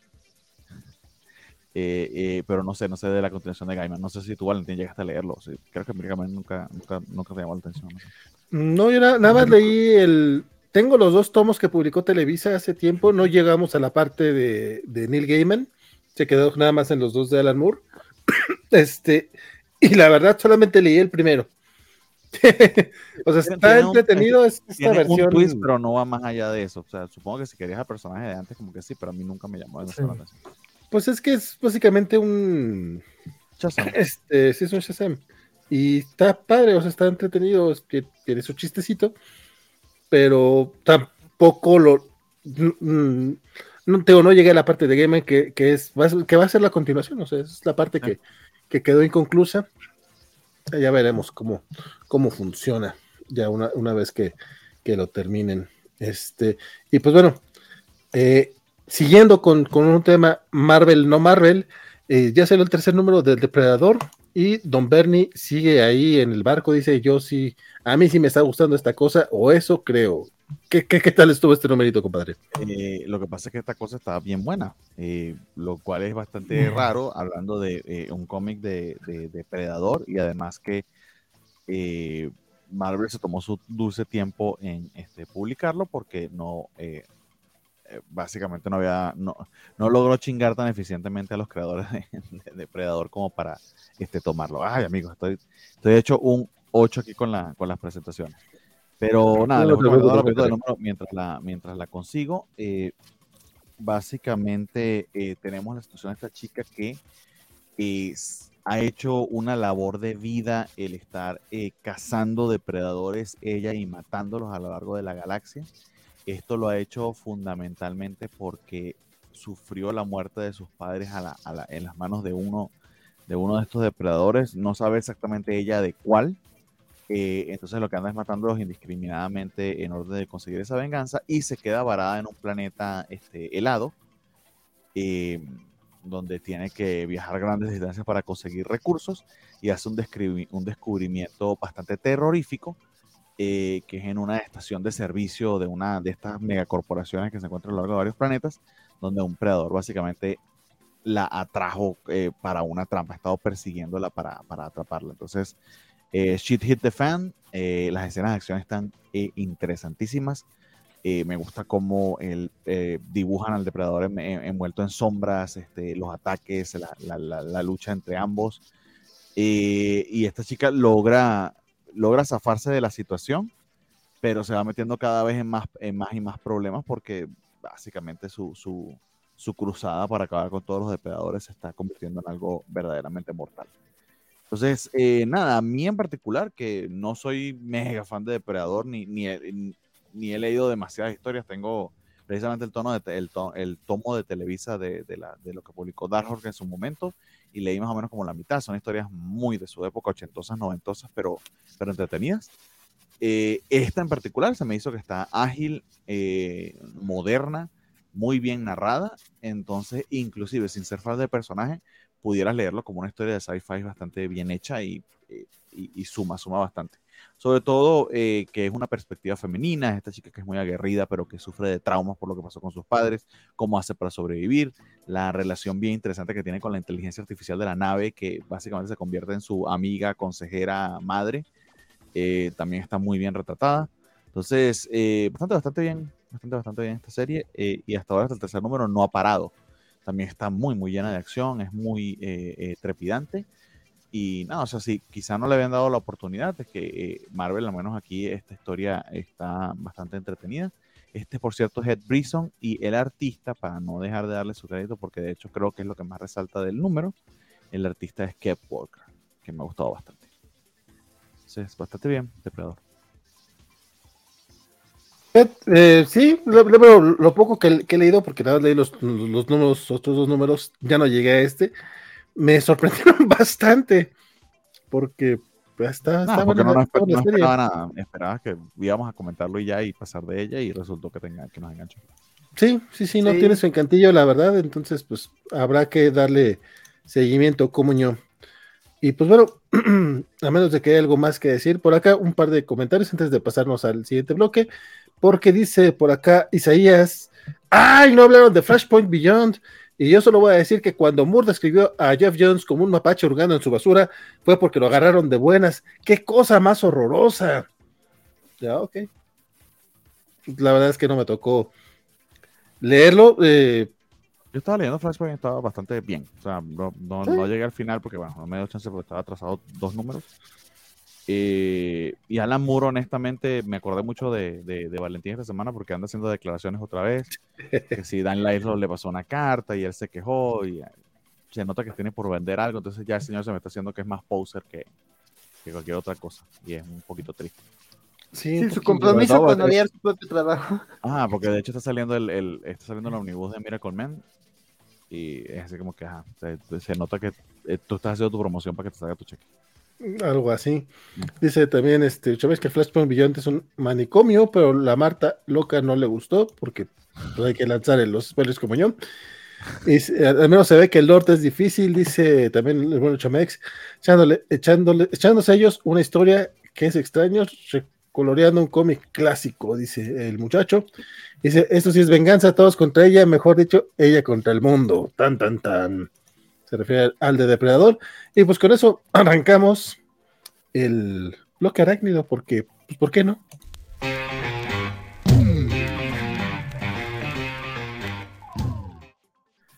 Y toca darle cariño, o, quizá no cariño, pero toca hablar de Deadly Neighborhood, Spider-Man número uno, que es, es, una historia bastante atípica del Hombre Araña. de entrada la sitúan en, en, Los Ángeles, entonces ya de entrada ahí ya es pues obviamente no tenemos los rascacielos neoyorquinos y este Peter eh, recordaron mucho esa, esa esas escenas, no, no creo qué cómic fue, pero que estaba así corriendo por, por, por, los suburbios porque no tenía dónde colgarse, pero pues así tenemos un par de escenas así. Ah, este, Far From Home, ¿no? Digo, ah, no, este Homecoming, Homecoming. No, no, sí, es que sí es cierto, también lo, lo, lo utilizaron también en la, en la, película, sí es cierto. No, es que eh, este un cómic, creo que es de Peter David, pero sí, sí, sí, este, en Homecoming este, utilizaron esa, esa referencia, como yo. De entrada, los escritores, la verdad es que no los conozco. Son Tabú y B. Earl. O sea, neta parece que son este, este nombres inventados. Digo, todos los nombres son inventados, yo lo sé, pero. No sé, lo que quiere decir es que son seudónimos. Y parecen seudónimos de raperos. Sí, no, completamente. Este, tal cual.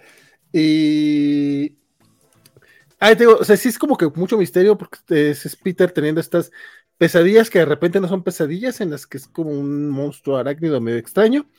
Eh, después nos regresan a, la realidad donde hay una eh, piedra que, tiene como ciertos poderes, que le da ciertos poderes como de eh, como premonición o por el estilo, mientras aparte está investigando junto con un nuevo personaje, vamos, es su compañero de laboratorio, están investigando something y por ahí está involucrado este el Ay, eh, ay, se me olvidó el, el, de Fibonacci, ¿cómo se dice? Bueno, este, la. Güey, soy puto diseñador, ¿por qué no me acuerdo? La estructura, no, no es estructura, la áurea. Ah. La proporción áurea. Proporción áurea, esa palabra, se fue la palabra proporción. Sí, justamente, esta, esta madre, la proporción áurea. Entonces, en algún momento hay una viñeta, hay, hay un, panel justamente realizado con, con proporción áurea que están las viñetitas y está bonito. De hecho, el arte de Juan Ferreira está bien chingón, lo que sea cada quien. Le queda extraño al hombre araña, pero nuevamente eh, creo que, o sea, cuando digo que es atípico, no solamente porque está en Los Ángeles, no es nada más porque hay una historia de, de, de, misterio, hay un, un tanto místico, sino hasta el arte creo que eh, lo, lo, escogieron para que fuera muy distinto a la historia típica del hombre araña. Sin embargo, o no sé si yo no estaba de humor o qué, la verdad es que no me enganchó. Mira, sí lo terminé de leer, tiene esta escenita jugando, eh, jugando ajedrez, este, eh, se está quedando en, una supermansión en Malibú, que es, al parecer es de la hija del, de, la, de escarabajo, de la nueva escarabajo, que está saliendo con su amigo Robbie. Y es como, güey, ¿por qué Robbie va a ser roomie de, de, Peter en Nueva York si tienen esta casa en Malibú? No entendí, pero bueno, este, hay muchas situaciones, sí es un cómic del hombre araña, o sea, sí se siente ese feeling de, de Peter Parker, pero sí, a mí me quedó un poquito a deber. Puede ser que este lo leí hoy y hoy tuve un día medio extraño, entonces a lo mejor no estaba de humor. Eh, ya, ya después les contaré. Si lo, si lo leo, si leo el segundo número, ya les diré cómo, cómo avanza esta cosa, pero de entrada eh, no, no me enganchó. Y miren, yo me leí todo lo de Nick Spencer, o sea, entonces sí, sí, la verdad es que esta historia fue así como que, ¿what? No estoy seguro qué fue lo que leí. Porque no es que sea tan complicado el asunto, pero, pero es raro, es muy raro. ¿Te parece extraño pero interesante?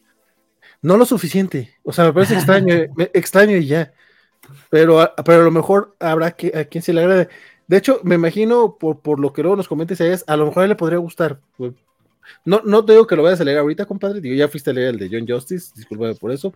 Este, pero, eh, pero a lo mejor a ti te podría gustar y ya después, si después, o a lo mejor a ti también, Axel, ya si después deciden este, entrarle o no, me avisan qué les pareció este comiquito del Hombre Araña, con el que vamos a cerrar este bloque arácnido, pero como todavía vienen más cómics del Hombre Araña, pues vamos a poner otra vez la cortinilla porque está bien bonita. Digo, ya no vienen cómics del Hombre Araña, vienen más cómics Marvel que no son del Hombre Araña y que no son de los Hombres X. Entonces cerramos también con cortinilla.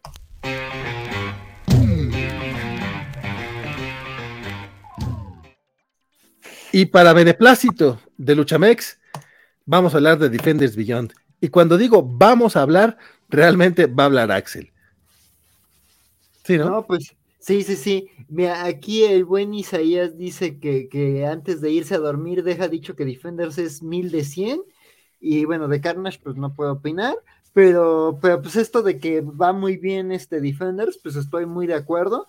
La verdad es que eh, eh, este es un, o sea, digo, todos los defenders de, de este, este, ay, ¿cómo se llama? Eh, de, de, este, este, Ali y este Jaime, ¿es Jaime López? Ay, no te lo manejo, compadre, discúlpame. Javier Rodríguez. Jaime Rodríguez. E, e, era, un, era un hombre latino que empezaba con J.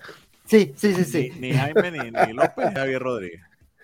Javier Rodríguez. Bueno, empezaba con JR, ¿no? Este, este, este, la verdad es que este, estos defenders que han hecho este, este equipo creativo, pues han sido como muy psicodélicos, pero justo como mucho explorar este, las ideas y los conceptos abstractos y como distintos conceptos que se relacionan con la creación de los cómics de superhéroes.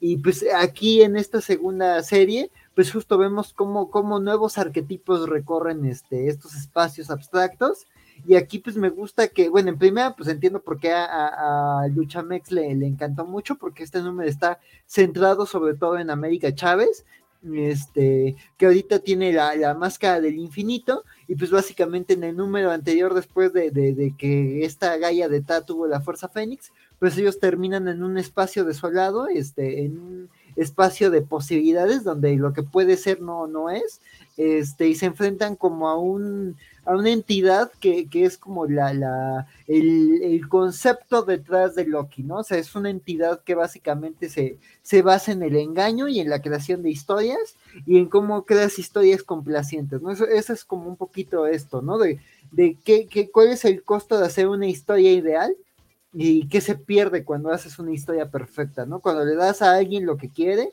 entonces, como que esa idea me gusta. Este personaje, pues sí, hay partes en donde sí me perdí un poquito en su monólogo, pero digamos que, que, que la manera en la que empieza el cómic y este hilo conductor de que empezamos con una ilusión en donde vemos a cada uno de los defenders actuales obtener lo que quieren. Digo, Blue Marvel obteniendo el reconocimiento eh, de, de, del mundo, digamos, porque pues su historia es que pues es alguien que pasó desconocido por buena parte de la historia este Tigra, digamos, también la, la, la, validación por parte de sus compañeros, América Chávez, pues su familia, Gaia, pues el hecho de, de, de, tener, este, de que su descendencia prospere y de que tenga un rol bonito en el universo, y no de que sea un devorador de mundos, y así, digamos, a cada uno de los Defenders se les da lo que quiere, pero justo esta es la, la confrontación y el conflicto del número, ¿no? América Chávez defendiendo ese espacio de, de, de, posibilidades en donde pues no, no, siempre obtienes lo que quieres, pero ahí también está el drama, el conflicto y lo que hace que las historias este, se enriquezcan y prosperen, ¿no? Entonces, pues digo, la verdad es que esa idea de, de, del numerito se me hizo muy interesante.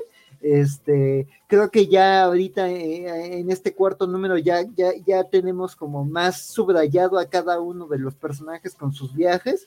Y también creo que algo que sabe hacer muy bien Ewing es que sí, muchos de, de, los arcos de estos personajes vienen de series anteriores, este, de los Ultimates o de, o de no sé, este, de, de Made in, USA, este, Made in America, este, este, u otras series, pero aquí sabe darte la información muy precisa sin que se sienta pesado, sin que se sienta mucha exposición.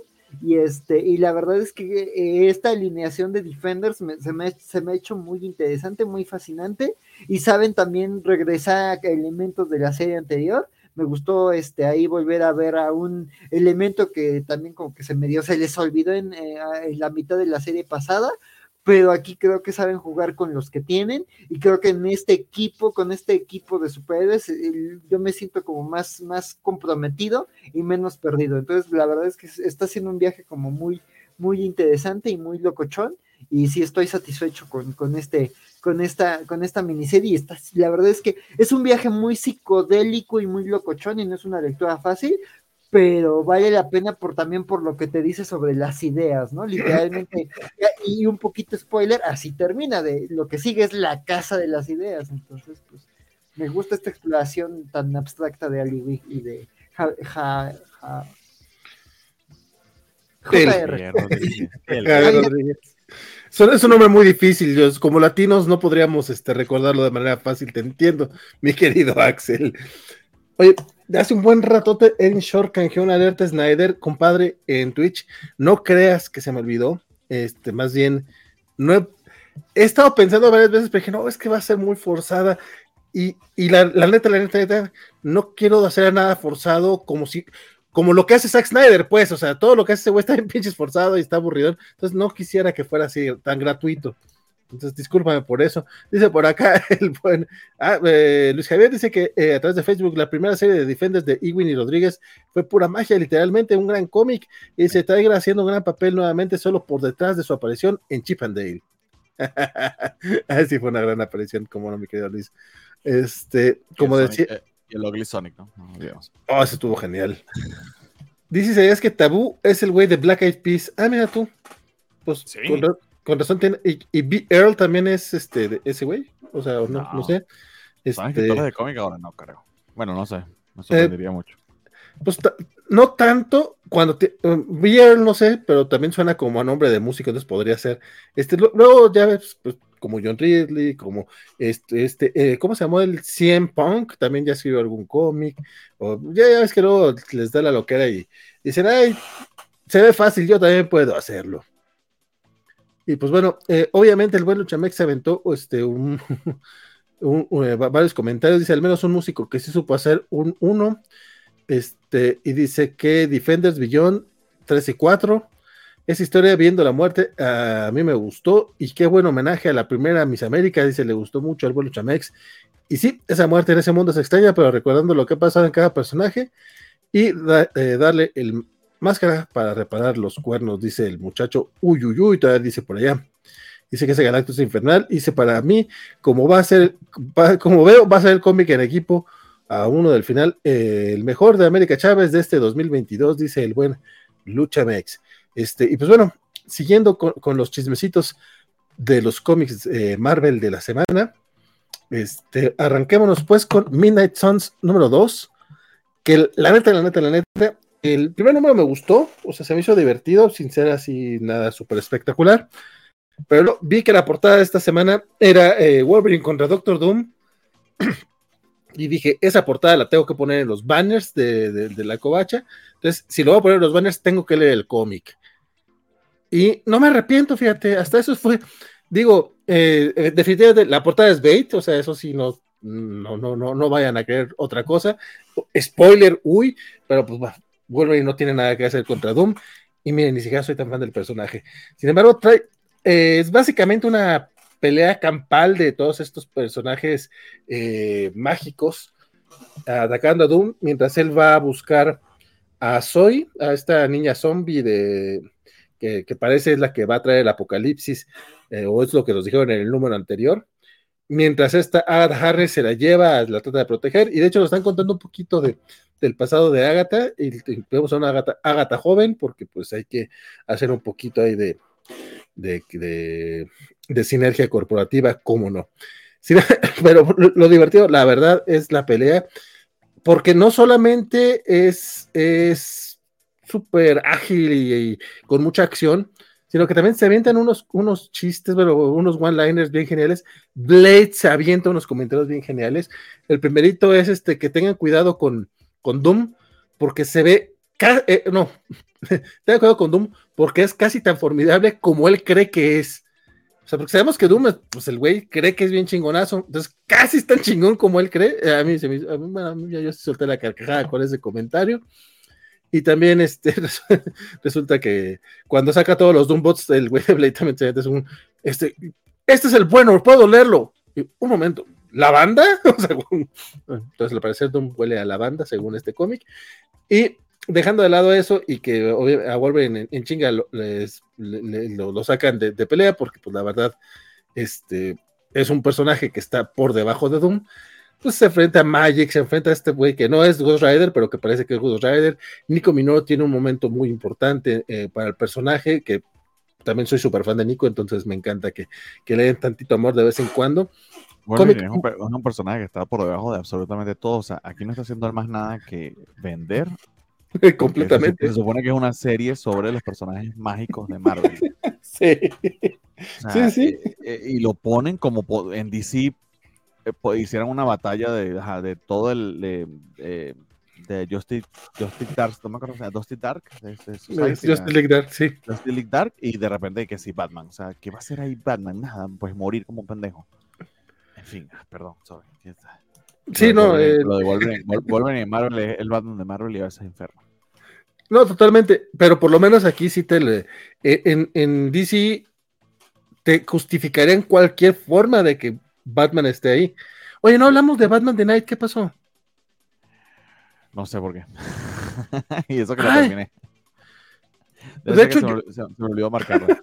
O, o, o, o, borramos la marcada, pero terminó Batman de Night, amigo, pero se quedarán con la, con la sospecha de que pasa. Deja tú, es, e, esta semana leí cuatro cómics de Batman de Night y hasta ahorita me acordé que, y un momento, algo, algo faltó aquí. bueno, Midnight Suns. Se borró la lista, se borró de la lista. Eso creo, creo que lo que pasó. Eh, Midnight Suns, de hecho, igual, este, entre Midnight Suns y el siguiente cómic hago eh, pausa rápida para mencionar Batman de Night, porque neta, leí cuatro números, lo voy a mencionar. Pero Midnight Suns termina siendo bastante divertida la historia. Este, todavía no hay como una resolución tal cual. Este, este número es pelea contra Doom, tal cual, así full, full, full, full, full pelea. Y este, y aparece un personaje que estaba por ahí, mágico, pendiente de aparecer. Entonces, a mí me está sorprendiendo gratamente. O sea, realmente es, es, de estas historias de las que no espero absolutamente nada. Y resulta que, mira, están divertidas y tienen personajes que rara vez les dan cariño, eh, como, como Nico, como. Bueno, no, Blade últimamente sí está dando más cariño porque viene para el personaje, pero sale Magic, este, Wolverine, ya sabes que a él nunca le dan amor, entonces qué bueno de repente ver a... no, me gusta que salga Wolverine porque lo, lo, lo, hacen menos, entonces por eso me dio, por eso me agradó. Este, y eh, sería un, poco, un poquito de spoiler, entonces no, no voy a mencionar quién es el personaje que aparece ni qué, ni qué, qué pasa después, pero la verdad es que sí la recomiendo. Pues, eh, sorprendentemente estoy disfrutando Midnight Suns, que estoy a punto de no leer esta, esta, esta, este mes. Nuevamente lo leí solo por, solo por la portada, porque dije, esa portada nos puede funcionar en el banner de los cómics de la semana. Y, bueno, perdóname, perdóname, mi querido, pero tú también lo leíste, entonces vamos a agarrar un batibloque en Marvel. Sí, es, la, es la primera vez que pasa, pero ante la duda, más, más Batman. Batman The Night número 10, compadre. resulta que termina por fin esta maxiserie de Chip Zdarsky eh, en la que Batman, en la que vemos cómo Bruce Wayne se va convirtiendo en Batman. ¿Qué te pareció este final? Tú que tú que sí, tú que sí la estuviste leyendo mes con mes. Eh, es un final y basta. Eh, déjame primero conseguirla porque Ok, pero sí, no, no, me imagino. no sé qué pasó con esta madre, se, se, perdió también de aquí, imagino que por eso es que no la conseguíamos. Pero ok, sí, este, termina Sedarsky este, este dive que se lanzó en, en, la, en, la, historia de Batman, que no sé hasta qué punto sea un, este, eh, un retcon, puede ser. Pues ejemplo, hay, elementos, hay, elementos, hay, elementos, aquí de, de, la presencia de Ra's al Ghul que, que, entiendo ahora que son un retcon bien, bien importante. Eh, las portadas de Dijan Domenico, pues sí es que han estado funcionando bastante bien y cierra el número con una portada bastante impresionante de este, este murciélago demoníaco aquí que nada, explota en el medio de, la, de, un montón de imágenes sobre Batman. Eh, nada particularmente eh, sorprendente del número en cuanto a las revelaciones y, el estatus en el que nos va a poner, porque de, nuevo, si es una precuela, sabes dónde va a terminar. Eh, lo interesante de las precuelas en líneas generales es que te hablen un poco más del personaje y que, te den, y que le den profundidad a su, a su mitos.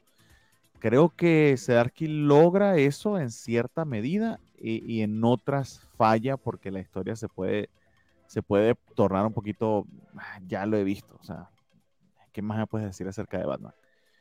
Más si no tienes ese bagaje, si eso no te pesa, creo que está bastante, bastante bien. Y en particular el redconeo que se lanza tanto con Russell Ghul como con Ghostmaker, si es para preparar algún arco o algo por el estilo que él esté, esté planeando narrar más adelante en Batman, pues en, ese, en ese aspecto está bastante, bastante eficaz. Eh, mi cuita sigue siendo el arte de Indian Domenico, pero es porque sencillamente no me gusta su estilo, pero está bastante, bastante eficiente la manera en que narra. Entonces, eh, bien, o sea, tampoco es que esperaba el gran Chivan ni la, ni la gran cosa, porque ya se veía venir a dónde iba esto. Es sobre todo porque, y, y, y, cuando les digo eso, no me malentiendan, no es que no se veía venir a dónde terminaba, porque es la historia del origen de Batman, iba a terminar en Batman, pero me refiero a dónde iba a terminar este, lo que nos están narrando en particular. No sé, Oye, ¿qué te parecieron estos cuatro números de corrido? A ver, a ver, a ver, a ver. Eh, nada más, eh, me gustó mucho el de, el de Satana, Satara estuvo muy bueno. Este, pero eh, lo de Ghostmaker, Bueno, para empezar, no sabía que era Ghostmaker. Este, e, esto de. no, te han dicho que es Ghostmaker, pero la. la... Minkoa Khan. Si te dan su nombre, que es una revelación, ya sabemos el nombre verdadero de Ghostmaker, pero ¿por qué digo yo que es Ghostmaker? Porque si leíste el Batman de Tiny, que creo que tú no lo hiciste, este, Ghostmaker se supone que conoce a Batman de, de estos días, te lo dicen, ese, es el redconeo de, de quién es Ghostmaker, y su máscara se parece a lo que te muestran acá de este personaje. Por eso es que yo intuyo y mucha gente en internet intuye que se trata de, de Ghostmaker. De hecho, en la wiki, en una wiki de Batman sí lo ponen tal cual como que el este amigo que se convirtió en rival de Batman. Este, pero ok, de hecho, la verdad es que ni siquiera me sabía el nombre de Ghostmaker. Sí me, sí me fijé cuando le hacían Mincoa. Y dije, ok, pues, le, mintió en cuanto eh, le mintió en cuanto a su nombre, X, ¿no? A mí no, me pareció relevante. Y no tienes que saberlo para la historia, o sea, eso es una extra ya. Ya, ya. Eh, no, fíjate, eh, eh, me, reconozco gratamente sorprendido, la, neta, este, porque a mí la historia no me está gustando. Creo que se lee mucho mejor de corrido, porque en serio, mes con mes, aunque, aunque sí son números autoconclusivos y cada numerito es una historia, no, no, no, no me daba como para. O sea, sí, creo que a diferencia de otros cómics donde sí se agradece que sean este, un, capítulo por mes y que leas una historia completita por mes, en esta en particular no me era tan interesante como para regresar, ¿sabes? Es como que, ah, en el número anterior aprendí algo, en este, no, en este nuevo número va a aprender algo. O sea, mm, son, demasiados números.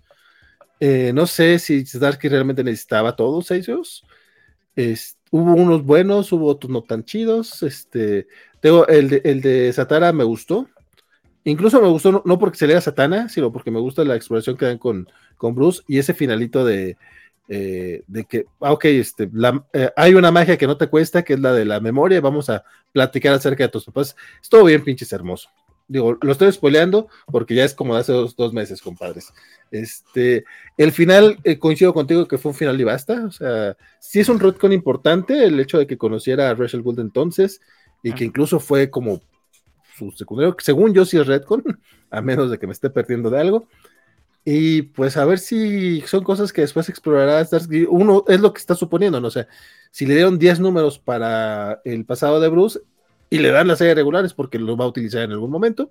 Este, sería muy raro que no lo hiciera, a menos de que le quite la serie por alguna razón. Sí, a ver si Ghostmaker puede estar a la altura de lo que pretenden, porque cada vez que quieren meter nuevos personajes así de forzado, así como que, digo, eso opino yo, ¿verdad? Y después resulta que el Batman Who Laughs es este pinche personaje que vende muchos muñequitos y que a la gente sí le gusta. Y es, nomás uno que es un viejito este rancio que no quiere nuevos personajes. Pero a mí este de este, este güey, la verdad es que no es mi hit. Es un Power Ranger edulcorado ahí. Güey, es, es, que desde que lo presentó Tanyon, o sea, porque eso sí lo leí. De hecho, es todo lo de Joker War sí lo leí. Y a mí me aburría mucho el personaje. O sea, no sé si, si le va a querer. Es, aburrido, es como que básicamente es un personaje para que Batman se dé cuenta de que eh, él sí fue chido porque no se volvió loco y, se consiguió esta familia. Mm. Pero es como para recordarte eso, o sea, funciona para eso. Y es como que o sea, Batman se puede dar cuenta de eso solo. No tiene por qué ver un compañero, su exnovio ahí raro. En fin. Tal cual. Dice por acá, eh, Alex Guerra Wolverine, oye Doom, ¿traes, ¿traes bolsa? Guárdame estos fierros. ok. ¿Por qué no? Ah, caray. y Luchamex dice el Batman que, saltó a Marvel por Zdarsky y sí, medio malo. Este, pues bueno, eso fue el Batman de Night que por alguna razón este, nos habíamos perdido, pero mira, justo a tiempo para que el buen, este, para regresar a, los cómics Marvel. Entonces, eh, cerramos este Batibloque.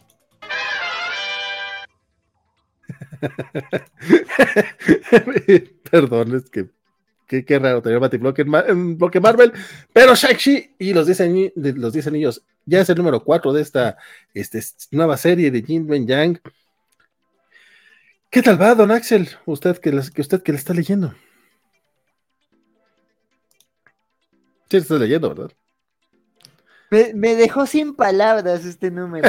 No, la, verdad es que este, está, está adecuada la historia. es lo que, lo que habíamos dicho de los números anteriores, de que cada una se sentía con un tono distinto, y pues esta básicamente es un planteamiento, o sea, aquí ya digamos, este, tuvimos tres numeritos ahí que, que tenían saborcitos distintos, pero que formaban una única historia de, de, de, Shang, digamos, lidiando con viejos aliados que le querían quitar los anillos. Y pues aquí el tema de esta serie que ha sido la búsqueda de distintas personas por los anillos del poder se mantiene, pero aquí ya nos plantean como un arco más extenso, que básicamente va a ser un arco de torneo. Este, entonces, este, para todos los fans de, de, del anime y de este tipo de, de, los shonen sobre todo, pues digo, pues prepárense a ver si esto sale mejor que otros arcos de torneo de cómics gringos que no salen bien, como esta cosa del Facebook, como X of Words. Como que no sea este como el de Robin, güey. Ah, es que ya no llegué a ese, pero sí dices que fue muy pinchito.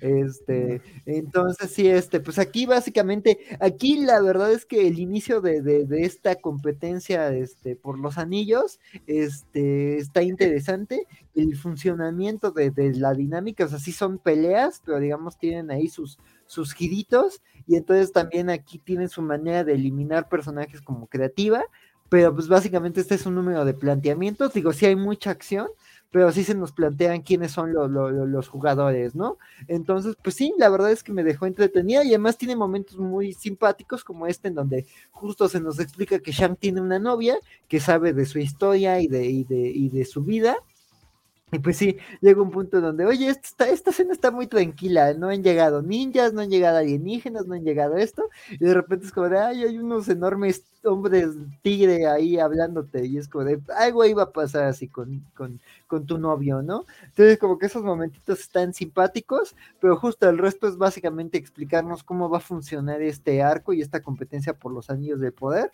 y pues también digo, se ve, hay, hay cosas que están telegrafiadas y eso como que es como de, a ver si aquí Jelvin Jack nos sorprende, porque si hay cosas como de, ay, yo sospecho que este personaje va a hacer esto y va a pasar esto entre estos dos personajes, pero habrá que ver, había personajes que esperaba que, que iban a durar más y pues más bien aquí se decidieron de ellos pronto, entonces habrá que ver qué tal sigue avanzando este, este arco de, de torneo de Shang-Chi por el destino de sus 10 anillos. Bueno, de sus 10 brazaletes de los 10 brazaletes que, que pues también hablando de hablando de, de, sinergia, sinergia corporativa, compadre. También hay que ponerle los anillos a Shang-Chi. Por su parte, dice acá el buen, este, el buen Alex Guerra, que Francisco se moriría si viera que no empezamos con los editoriales grandes y que metimos un baticloque dentro de Marvel, pues mira, su culpa por no estar aquí, compadre. ¿Qué te puedo decir? Dijimos anarquía porque no está Francisco. Somos como cuando el niño le prende fuego a cosas porque los papás no le hacen caso, así nosotros. Tal cual. Y hablando de anarquía, no hay nada más anárquico en Marvel que Moon Knight. Bueno, sí hay, pero igual es para darte pie, mi estimado Axel, que nos platiques cómo va el chismecito con Moon Knight. Pues este numerito, digo, yo siento que esta serie ha ido avanzando muy bien.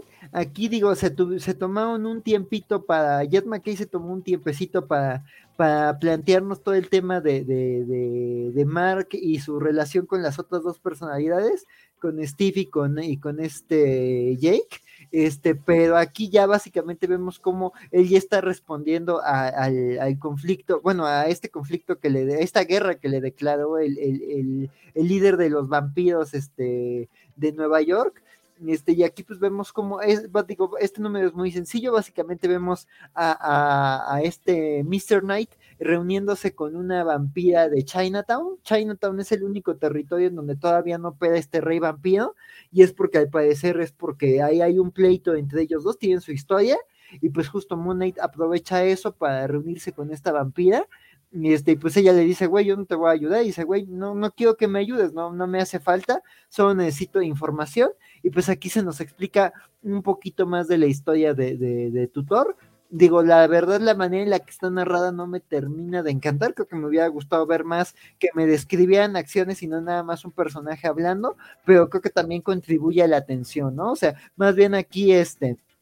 Vemos a Mark respondiendo a, a, a la propia actitud de esta lideresa vampiro y la verdad es que la explicación de este villano está interesante, o sea que pues es, es ahí un coach de vida, hay un estafador como de, de, este tema que siempre le gustó los esquemas piramidales y que él es alguien como tan Ah, sí, mira, eh, ahí te que hablabas de la alerta Snyder, es alguien tan objetivista de esta idea de que los dignos se, se, eligen y se hacen a sí mismos y no importa a quién pisoteen, este, este, se vale, pues este es un, es un vampiro como tan determinado que nadie lo convirtió. Él mediante engaño se hizo de, de, de, de sangre vampiro y se convirtió a sí mismo. Este, entonces, pues te explican un poquito de contra qué se está enfrentando este, este y que pues es alguien tan ambicioso que busca llamar la atención desde el resto de los vampiros, ¿no? Este, así que busca infectar, digamos, ideológicamente al resto de los vampiros. Entonces ese conflicto está interesante y también, digamos, la parte de acción de este número es este Hunter's Moon enfrentándose a dos de los matones de, de, de este tutor, del, del líder vampiro este, y pues ahí pasan cosas dolorosas con, con elementos que Jet McKay ha construido desde su primer arco. Entonces la verdad es que está avanzando, pero aquí otra vez se siente como otro número de planteamiento, pero ya te, te dejan toda la antesala ya la guerra de la misión de la luna contra, contra este, contra este sindicato de vampiros. Entonces, la verdad va avanzando muy bien, muy interesante, y creo que eso es un arco, es una, ha sido una serie que te presenta muy bien elementos de, de, la mitología de, Moon Knight, pero de una manera fluida y con una historia que vale por sí sola. Entonces, yo creo que sigue, sigue muy bien esta serie, y si quieren conocer al personaje, yo la sigo recomendando mucho. Y van solo 16 números, la verdad es que uno la ha dejado ir cuando era bien fácil ponerse al día con, con pero pues, ¿qué te digo, compadre? Y mira, tú que luego te quejas de series que no empiezan hasta después de veintitantos números, ese no ha sido el caso con, con Moon Knight. O sea, sí, quizás eh, en estos 12 primeros números ahí hay un poquito de planteamiento y lentitud, pero la verdad es que sí, la historia va muy encadilada y ya este arco, pues, es, por ejemplo, este nuevo arco está muy cimentado en cosas que te dijeron en los primeros números, entonces todo se siente como que está muy bien armado desde el inicio.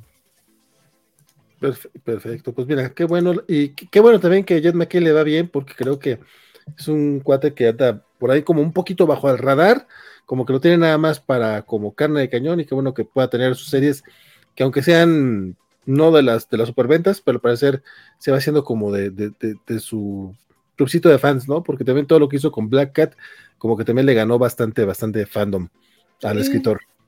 Sí.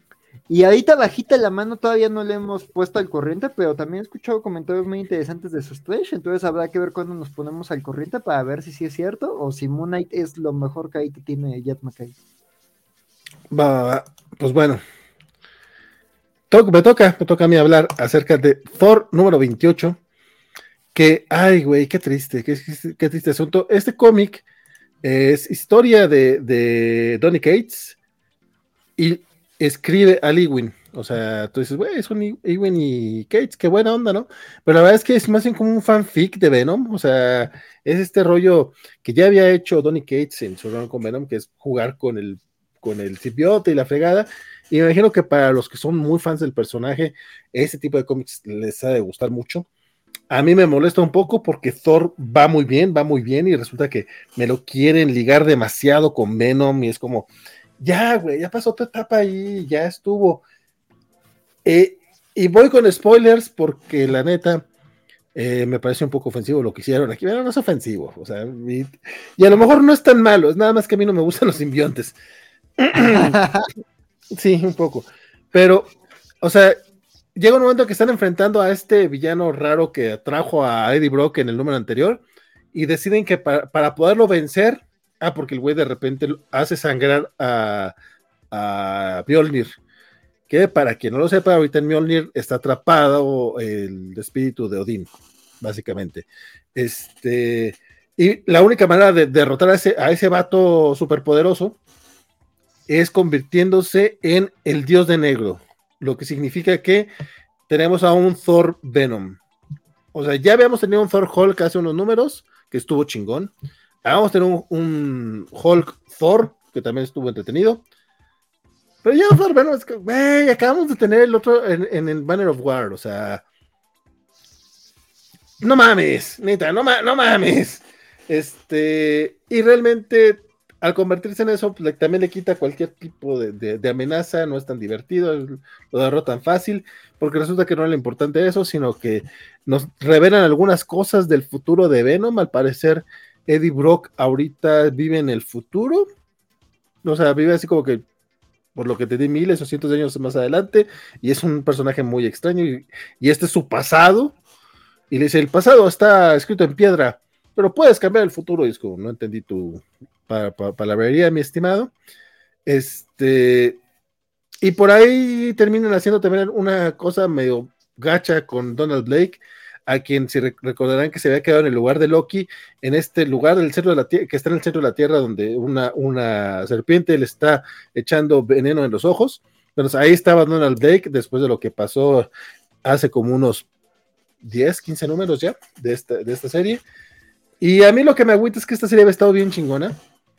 Y este, la verdad es que este ha sido de los, de los números que hemos tenido en 28. O sea, la verdad es que van 28 números y, esto, y este arco de dos que fue como especial porque tuvo a Salvador Larroque como, como dibujante y porque Ali estuvo escribiendo. Eh, la neta se lo pueden saltar. Bueno, no, creo que no se lo pueden saltar porque sí trae como cosas importantes para la serie de Thor y para la serie de Venom, Because Reasons. Este, pero yo sí ya estoy esperando el regreso de Nick Klein, el próximo número, y que, arranque un nuevo, un nuevo arco y que regrese al, al, a lo grandioso que puede ser el Thor de Donny Cates. Ese, es mi comentario. Dice por acá el Chovex, ah, ya no quiero ver simbiontes con América, no estén fregando. Y, pero pues no está con América, güey, está con Thor, tranquilo, mi estimado Chamex. No, pero pues él se está previniendo. Dice, Marvel, no me vayas a meter un simbionte en Defenders Beyond o una miniserie de América conoce a Venom, porque ya le tocó a Kamala, entonces esperemos que no. Eh, eh, eso sí, no, no tarda, no tarda. Pero bueno, The Avengers 61 porque al parecer dijo Excel Alonso, hay que darle amor a Jason Aaron, ¿cómo no?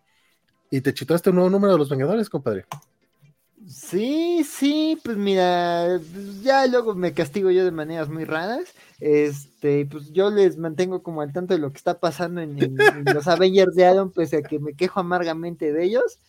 Y pues mira, pues no, no se me hizo un mal número, la verdad es que sí ha habido, o sea, esto viene de, de el número 60 no tiene nada que ver con la historia, fue un tie-in de, de Judgment Day de estos que le digo a Bernie que ni, ni, ni, toque con un palo, que para qué se enoja, este, entonces pues yo ni siquiera lo leí, fue como de, ah, esto es de Judgment Day, no me importa, me interrumpieron la historia a la mitad, y pues aquí básicamente estamos viendo esto, ¿no? De, de, seguimos con lo que les estaba platicando en meses anteriores, de que hay aventuras en el tiempo con los Vengadores, este, este, este, ¿cómo se llama? Este, entonces, este, eh, pues básicamente eh, los vemos tratando de llegar a la época de, de, de, bueno, de un millón antes, este, con estos Avengers primigenios, este, este, para detener a Mephisto que tiene unos planes así muy malévolos. Y pues básicamente lo que me pareció interesante de este número es que justo se centra en un personaje que no me llamaba la atención del arco de Aaron, este, que es este, esta niña Starbound, este, pero aquí sí con sí, o sea, hay números donde me he caído muy mal. Había uno este donde justo pasaba de, de, niña pequeña a una mujer adulta. Este, y aunque este número, ese número en particular es relevante para entender este, creo que este número te explican eso, ¿no? Que es una persona que tiene literal meses de vida y que pues ha tenido que ponerse al día muy pronto, que tiene poderes como con un significado muy, muy específico, que es un mecanismo de defensa de la Tierra, y es como alguien que tiene que hacer las paces con esa existencia tan extraña que tiene, ¿no? Y también con ese conflicto de que su propio equipo no la deja hacer, porque es como de cada vez que usas tus poderes ocurre esto y va a tener consecuencias, ¿no? Entonces como que ese mensaje se me hizo interesante. Digo, todo el tema del viaje en el tiempo, pues no podría importarme menos, pero creo que aquí consiguen que haya muy buenos momentos con Stardust y momentos desde estúpidos de estos que son divertidos de ver en un cómic, que tenemos ahí un, un tiranosaurio Rex, este, y eso siempre me gana el corazón. Este, pero también vemos cómo, cómo esta relación de, de, de esta niña Starbucks, bueno, esta mujer Starbucks, se, se, va complementando con el resto de su equipo y cómo ya ha aprendido y, cómo ha tenido que madurar en, en, muy poco tiempo y cómo ella ya empieza a hacer cosas por el equipo, ¿no? A pesar de que el propio equipo tiene sus reservas. Entonces se me hizo un número interesante, digo, no lo recomendaría, ¿no? Esto nunca va a estar en mi, en mi recomendación de los cómics de la semana, pero pues para la historia que está contando, pues creo que ya se siente como riesgos, este, personajes interesantes, digo, qué pe, de nuevo, aquí, eh, encontraría Moon Knight, qué mal que aquí se tardaron tanto, y aquí sí tantísimo, ¿no? Más que Excalibur, más que otras series que he dicho, denle chance, denle chance, esta se tardó demasiado, y pues mira, al final creo que sí hay cosas interesantes, pero sí es haber sufrido muchas cosas irrelevantes en el medio, pero pues no es lo peor de, esta serie de Aaron. Pues, eso hay que decirlo. También llama 60 números, o sea, como que, güey, ya es mucho. Sí, no, no, no. Qué bueno que no sea lo peor. Y ya, ya se acerca el final, ya en el 2023 Aaron se va a otra cosa, ya alguien más llega a Avengers, entonces qué bueno, ya. Ya era hora. Dice, sí, no, estos Avengers de Aaron van a ser tan olvidables, yo creo, como los de, no sé, el hombre araña de, John Byrne, al parecer.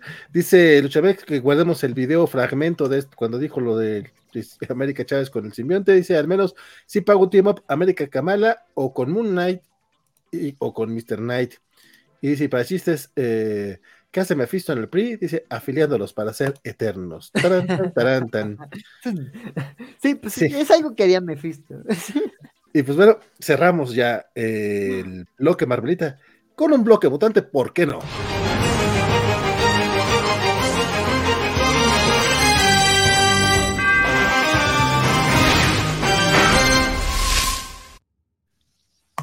X-Men 16, mi querido Axel, para cerrar esta noche comiquera.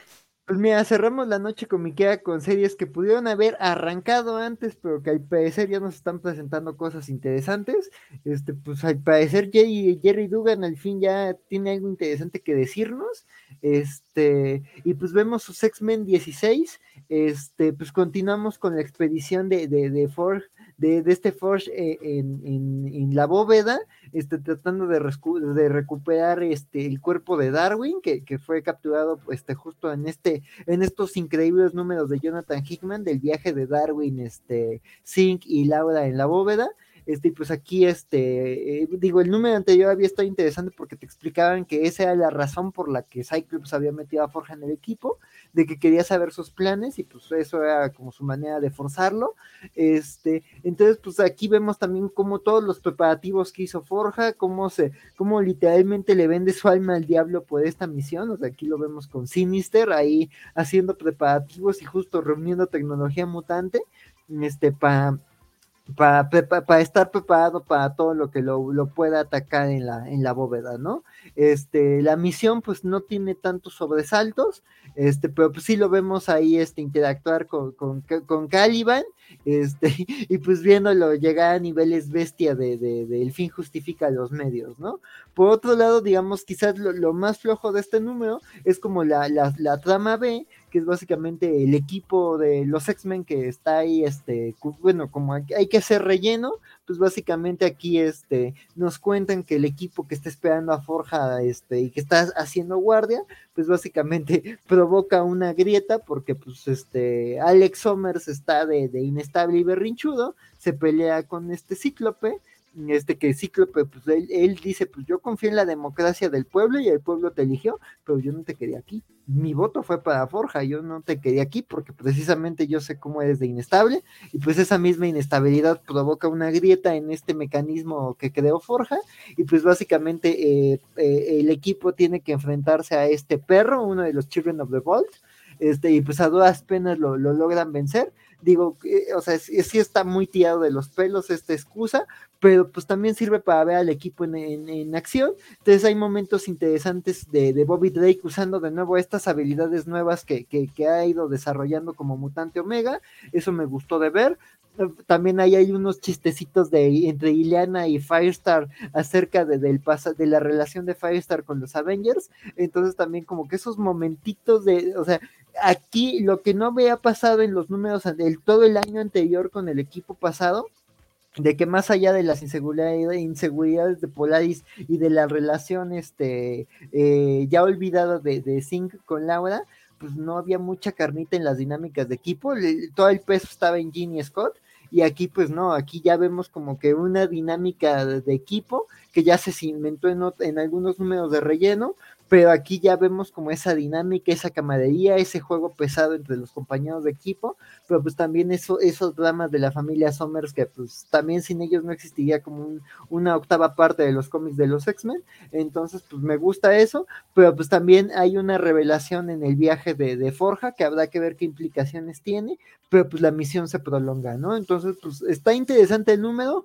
y, y digo, no llega a la brillantez de los números de Hickman en la bóveda, pero pues no, la verdad es que no, no, la verdad este sí es, ha sido de los números más interesantes de los X-Men de Dugan y pues ojalá se mantenga así porque ya había tardado mucho en llegar a algo interesante y pues ya, ya, ya hace falta. O sea, digo, no, no, de nuevo, no son los Avengers de Jason Aaron, afortunadamente, y esto está más interesante, pero sí, o sea, se tardó mucho, se tardó mucho. Solo 16 números, compadre, pero bueno. Pero no es Jason Aaron. pero no es Jason Aaron. Dice el buen Alex Guerra, eh, menos mal Gary Dugan al fin se puso de acuerdo consigo mismo para poder escribir algo decente. No, y, que tienes a Joshua Casar haciendo el arte, que básicamente es la razón por la que yo me quedé mucho tiempo con Exports, haciendo un trabajo maravilloso, que qué bueno tenerlo de vuelta. Y en el título principal. Sí, sí, sí, ya hacía falta. Yo pensé que sería Pepe Larraz. Dice Javier Saurio, eh, valió la pena la espera de los votantes que levanten la historia. Y el Chamex dice, mejor ir eh, rumbo a la destrucción de Krakoa y si Mr. Sinister se convierte en fragmentado. todavía no sabemos, todavía no sabemos qué va a pasar, pero lo de Sinister promete. Bueno, con eso cierra el bloque mutante que hoy estuvimos teniendo eh, eh, cortinilla para entrar y salir.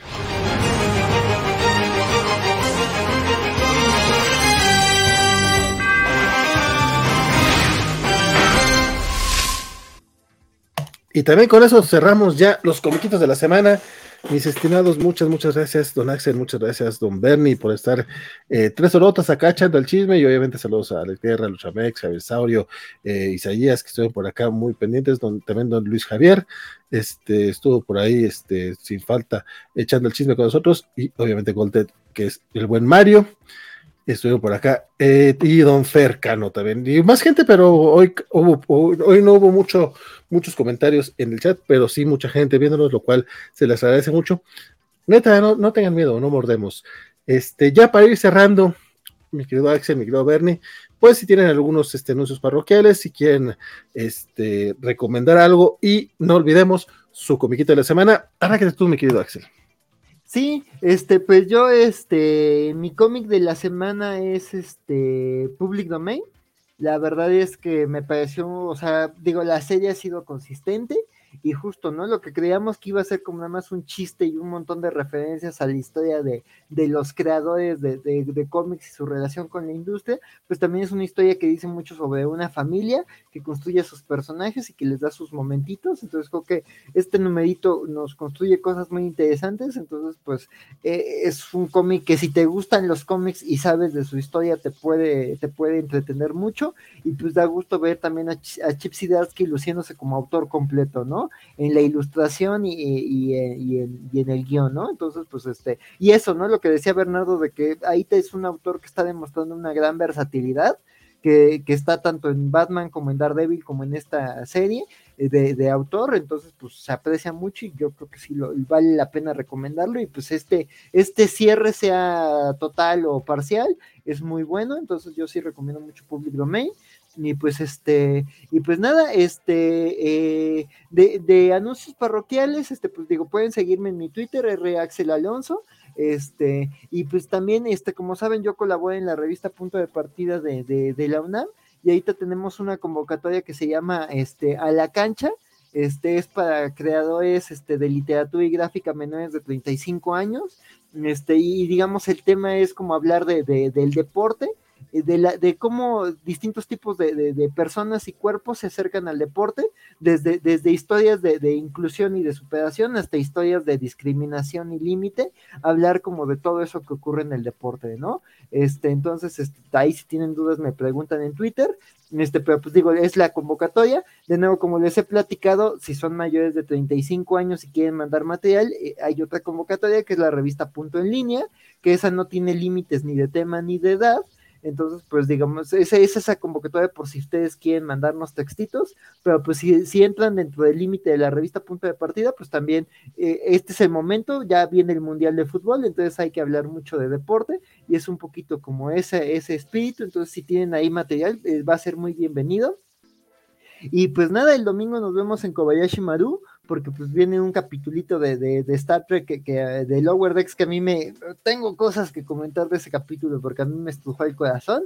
Este, y pues también vamos a eh, los agentes temporales, vamos a hablar de, de, este un episodio que se llama Simbiosis, el episodio 22 de la temporada 1 de The Next Generation, que es, que es un episodio que digamos que, que, que sirve para darle contexto al de Lower Decks. Este, entonces, pues eso es, eso, eso es este lo que vamos a platicar el dominguito, y pues nada, gracias a Valentina, a Bernardo, a todos los que nos leyeron en, el chat, a los que estuvieron en la platiquita, a buen Luchamex, a Alex y compañía, y pues ya saben que se les estima un montón, y pues ahí nos estamos viendo. Muchas, gracias, gracias, mi estimado Axel. Que no creas que no me di cuenta que me estás ahí forzando a que, participe en el Kobayashi Maru del domingo. Ya veremos, Si no puedes, si no puedes, no hay problema. Si no puedes, pero, pero, el programa estuvo muy bueno, ¿eh? Me estrujó el corazón, ¿eh? eh. Si no nos mandas videíto, como yo cuando, cuando no llego. Don Bernie, cuénteme usted. No, pues yo le preguntaba si que tenía contra los mayores de 35, pero ya la, la salvó al final. no, no depende de mí, estimado, no depende de mí. Particularmente atacado. Eh, mi cómic de la semana sí es Flash 787 porque está genial como one shot eh, y como introducción al run de Jeremy, de Jeremy Adams. Eh, y nada, porque me divertí mucho con él. Entonces también eso hay que tenerlo en cuenta, a pesar de que hubo bastante cómic chido esta semana. Fue poquito pero bendito. Bueno, poquito en comparación con las cosas que alguna vez leemos, igual llegamos a las tres horas.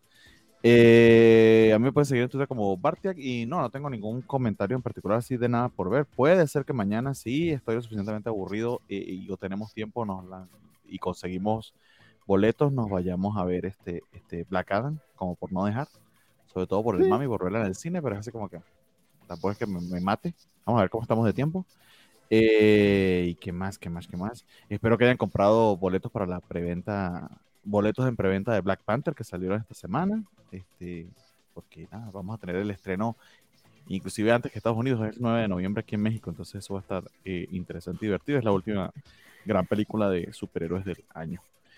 Eh, that's it. Este, véanos el lunes en la Coacha Anime. Seguimos con los eh, eh, animes de la nueva temporada de otoño, que es de verdad, de verdad se presenta como una de las mejores temporadas en la historia. Es increíble la cantidad de series que, que hay y difícil de abarcarlas todas. Entonces, acompáñanos que nosotros vamos a tratar de, de, hacer el mejor esfuerzo para lograrlo. Muchísimas gracias a quienes nos acompañaron hasta ahora, a quienes dejaron sus comentarios y quienes nos ven luego en los recalentados y demás. Si llegaron hasta este momento, por algún milagro, vayan y por favor y colócale cinco estrellas eh, en Apple Podcast y en Spotify, es que nos hace falta. Muchas gracias. Sí, sí, sí. Dijiste que tu cómic de la semana era Flash 787. Sí, Sí, sí, ya, decía yo. Dice Luchadores que el cómic de la semana es Defenders Beyond 4 y Dominion Public. Parece que no entiende qué significa cómic de la semana, pero qué, bueno que te gustaron los dos, mi estimado Luchador. Luego es difícil elegir. como, como, como Biscochan cuando dice que, que, que ella quiere que, que, le digamos tres cosas y pone los cuatro dedos. adorable, adorable, Biscochan, como no. Hoy estuvo en la covacharla de Andor, por cierto, que la covacharla de Andor a partir de la próxima semana cambia de viernes a jueves para que sea el pendiente los jueves a las 5 de la tarde eh, estarán platicando de la serie de Star Wars. Y el próximo viernes, si no estoy mal, mi buen Bernie, eh, van a tener un especial de House of the Dragon, porque la serie termina este domingo. Tienen la covachada al final de temporada el, martes a las 7 de la noche. Y el viernes van a estar echando todo el chacoteo que no pudieron echar por, por limitarse a solo hora y media. Eso es lo que me dijeron que iba a pasar. Bueno, ok, ese, creo que no me invitaron, pero bueno, de ese que quieren hablar con, hacer, su propia con juegos de azar y mujerzuela. Vayan a, ver Andor. Me dijeron que, que, que, tú querías hablar hasta tres horas. No, no, sé, qué habré dicho en el chat cuando están muy eh, hablando demasiado, yo les digo cualquier cosa. Vayan a ver Andor. Andor es la mejor serie de Star Wars ever. Sorry de Mandalorian, pero Andor está en otro nivel. Y lo que te dice es que los fans de Star Wars son un montón de este, niños hombres estúpidos que no saben lo que quieren. Sí, creo que no lo están viendo. Es lo mejor que ha hecho lo mejor de Star Wars ever, ever. O sea, no sé qué más decir. está bien perra. La verdad es que sí me está gustando mucho Andor, lo que sea de cada quien. Este, el domingo hablamos de Black Adam a las 4 de la tarde. Mañana sábado hablamos de Joss Whedon a las 4 de la tarde de mm. Buffy. Y a la medianoche, ah, no es cierto, a las 4 de la tarde hablamos de Ángel. Y a la medianoche hablamos de, de Buffy. Eh, un programa con el enano, otro programa con, con, con Francisco, un programa con Biscuchan, otro programa con la señorita Melón. En los dos voy a estar yo, entonces este, habrá mucho vale esta semana. Disculpe, me, disculpo por adelantado. Y el, el dominguito, Kobayashi Maru, a ver si me aparezco por ahí. Este, recuerden que el próximo miércoles también tendremos ya este, otra covacha en vivo. De hecho, esta, esta semana tenemos tres covachas en vivo. Mañana la covacha en vivo número 100, la de Buffy, va a ser especial porque es básicamente darle a Francisco lo que quería. Este, y el miércoles este, va a haber este, Covachas Only, este, Elizabeth Ugalde, eh, Piscochan, la señorita Melón y creo que Sofi. Creo que van a ellas cuatro nada más, pero pues a ver si alguien más se suma. Estarán hablando de Chick Flicks. Entonces ahí para que también echen el chismecito con ellas. Y el próximo viernes regresamos a los cómics de la semana. Mi cómic de la semana, la verdad es que fue, es el del pingüino. Puede, ah. puede ser, puede ser que sea porque no leí mucho. Uno de John Ridley, wow. Es mi primer cómic de la semana que, se que para John Ridley, sí, definitivamente. Pero este, yo lo estaba leyendo y dije, güey, esto se va a caer, esto en algún momento me va a decepcionar, esto no puede terminar bien. Este, y no termina bien, pero lo cual es bueno para, una, para un cómic que se llama One Bad Day. Me gustó mucho, se me hizo muy, muy buen cómic. Este, también me faltó leer algunos que sí quería leer esta semana. Puede ser que Flash o Nightwing hubiera entrado por ahí, porque también son cómics que me gustan mucho, pero pues no los leí, entonces queda con el pingüino. La verdad es que eh, me gustó demasiado. Y con eso cerramos este, este viernes de comiquitos. Muchas gracias por haber estado aquí con nosotros. Quédense y viendo aquí en la covacha. La verdad es que este fin de semana va a estar de, locura, pero también en la semana seguiremos subiendo otros videitos. Sí, señor. Que enseñando con nosotros. Hasta luego. Gracias. Bye.